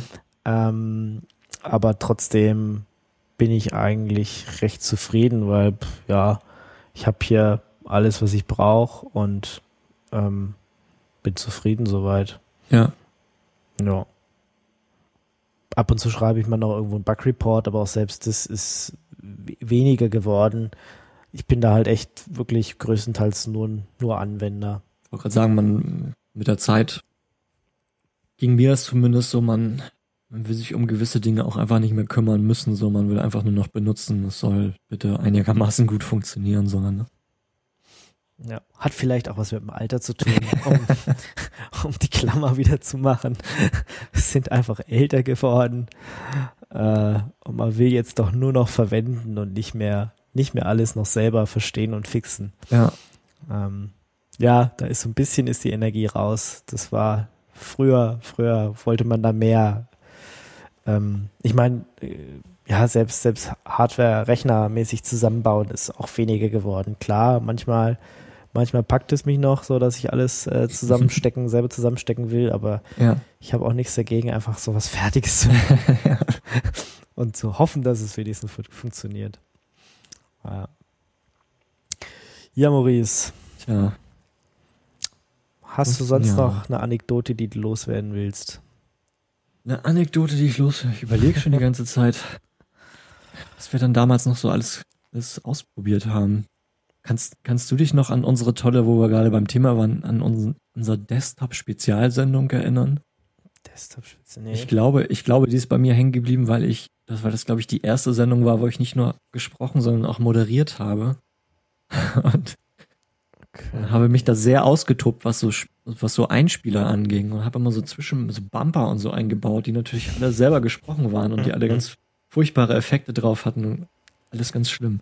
Nee, ich gucke jetzt gerade mal. Ich habe nämlich äh, auf unserem Archiv, also archivradiotux.de, liegt auch noch eine Archivliste, wo so die ersten, äh, erstens 1 bis 50 Sendungen mit Inhaltsverzeichnis drin sind. Und da steht zum Beispiel unten auch noch linuxvs.de slash radiotux. ganz, äh, ganz cool, was sich so alles äh, hier aufgehoben wurde. Ähm, Da gucke ich gerade mal durch, aber Desktop-Spezial. Das weiß müsste, ich. die, müsste die fünfte oder sechste Sendung oder so gewesen sein. Also die fünfte war E-Mail-Verschlüsselung, Ah. äh, Spielvorstellung Tribes 2 und das Firewall-Buch von Suse Press. Hm. Oh, siebte Sendung, Spielvorstellung SimCity 3000. Oh ja, wie hieß denn noch, ah, wie hieß denn das damals noch, da die, die Leute, die da die ganzen Spiele portiert haben? Ja, die Firma, die dann auch pleite gegangen ist. äh, das ist eine gute Frage. Die hatten auch so einen Installer Loki. Gell? Loki, genau, Loki Games. Ja. Geh mal, ich meine, heutzutage sieht es wesentlich besser aus, seitdem Steam da irgendwie ähm, den Patronen gemacht hat und auf Linux gegangen ist und äh, Steam Machines mit Linux angekündigt hat und alles. Also die Spiele, die ich gerne spiele, das sind vor allem Adventure-Spiele, die funktionieren alle unter Linux mittlerweile. Ja. Ja, auch ohne, ich meine, früher diese Java-Games konnte man auch schon, wenn man sie zusammengebastelt hat, irgendwie unter Linux spielen. Aber ist ja egal. Aber heutzutage kommen die halt alle direkt für Linux raus und das ist schon, nett, ja. das ist schon ein Vorteil. Klar, wenn man jetzt sagt, man will hier irgendwie so Ego-Shooter spielen oder so, da, da ist immer noch bei den Grafikkartentreibern ähm, noch nicht so gut, aber auch durch die Spiele wird es auch gerade wesentlich besser. Mhm. Da fließt auch mehr Entwicklungszeit rein. Also mittlerweile so als Desktop-System. Äh, ich will jetzt nicht schon wieder das Jahr des äh, Linux-Desktops ausrufen. Ist zwar, weil wie gesagt, wir übernehmen ja Windows, aber ähm, ich, also ja, nö, ich bin, bin da recht zufrieden. Ja. Ähm, ja, ansonsten könnt ihr natürlich auch mal in die Liste reingucken, was, was da noch so alles, äh, was da noch so alles Interessantes dabei ist. Ich Ähm, sehe gerade Radio Tux 42, zumindest die erste Sen Sendung, wo im Archiv Stereo dran steht. Okay. Echt? Sendung 42. Ach so, okay, das, äh, ja. Ich guck mal gerade, was in der 42 drin war. Oh, Linux-Tag-Interview mit Klaus Knopper. Ah, Ah, und äh, Viren, Würmer und Trojaner. oha. Mhm. Oh, Linux-Tag-Interview mit Hans Reiser. Oh ja, Rise of tragische. Geschichte, ne? Das ist äh, erst eine tragische Geschichte und zweitens darf man sich nicht anhören, weil mein Englisch zu der Zeit, oh, ich krieg jedes Mal äh, Gänsehaut. Ja, es ist, oh, es tut, tut weh. An allen möglichen Stellen tut es weh. Aber das ist, ich habe das auch immer, ich denke immer, ich kann einigermaßen vernünftig Englisch sprechen und hoffe immer, dass ich nicht so deutsch dabei klinge. Und habe aber auch letztes Jahr mich mal getraut, so einen Screencast zu machen und den auf YouTube zu stellen, halt auch auf Englisch zu sprechen. Ich habe es mir angehört und habe gedacht, Alter, du klingst aber sowas von deutsch dabei. Keine Chance, da irgendwie anders, durch, anders durchzukommen. Schlimm. Hm. Ja, ja, Hans Reiser, äh, wie, wie gesagt, er war damals echt nett zu mir. Der hat mich zum Frühstück eingeladen. Das war, ich fand den nett, den Herrn.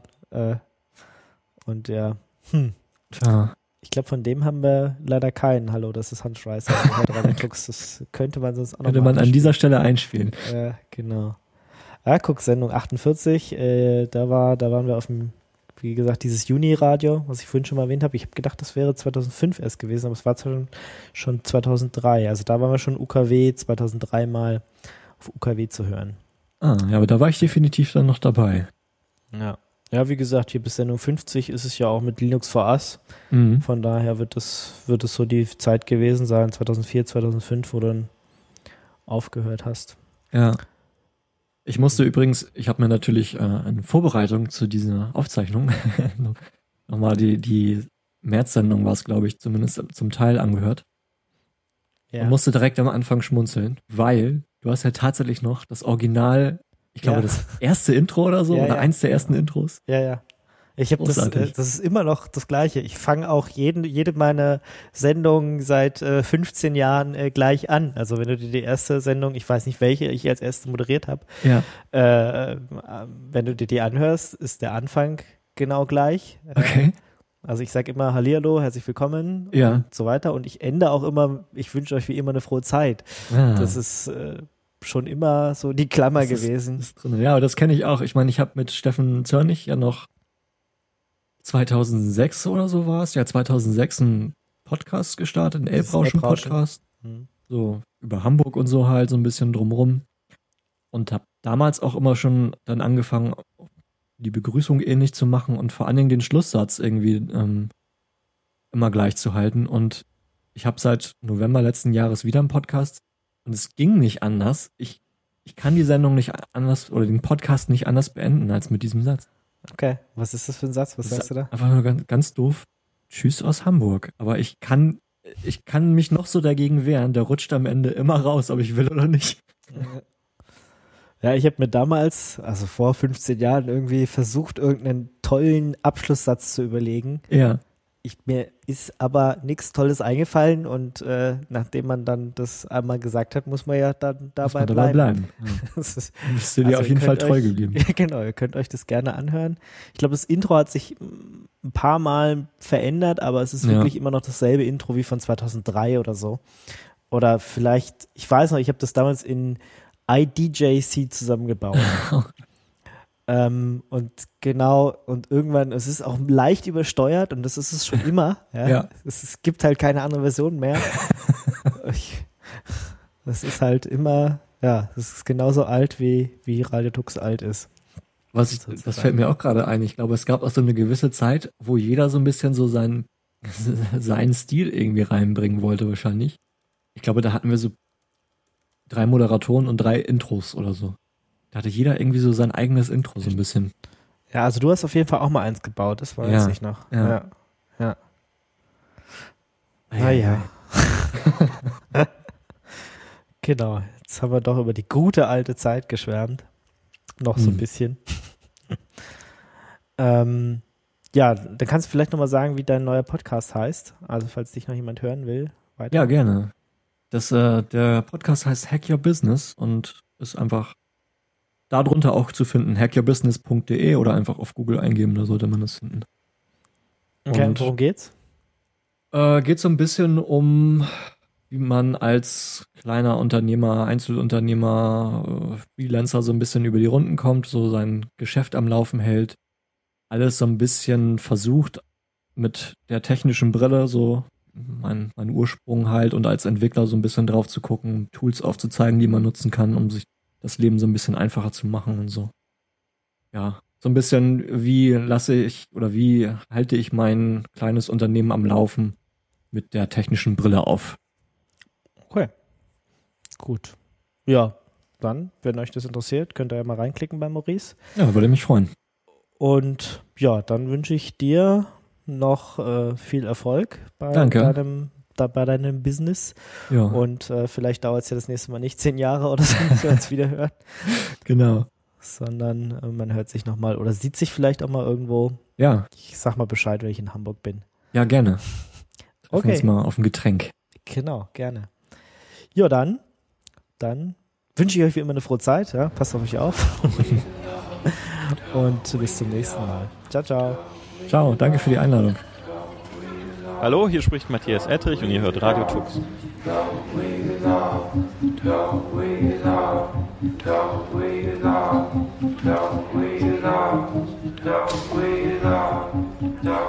Being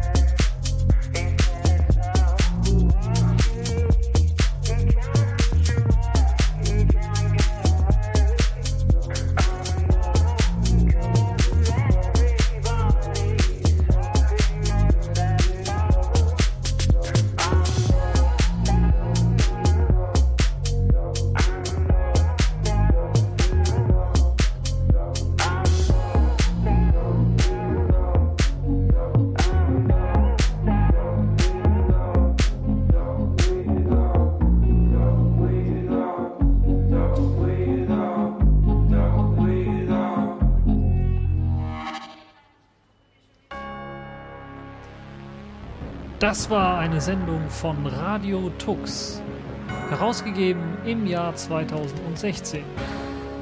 Unter Creative Commons Lizenz, Namensnennung und Wiedergabe unter gleichen Bedingungen. Lieder sind eventuell anders lizenziert. Mehr Infos auf radiotux.de. Unterstützt durch Manitou.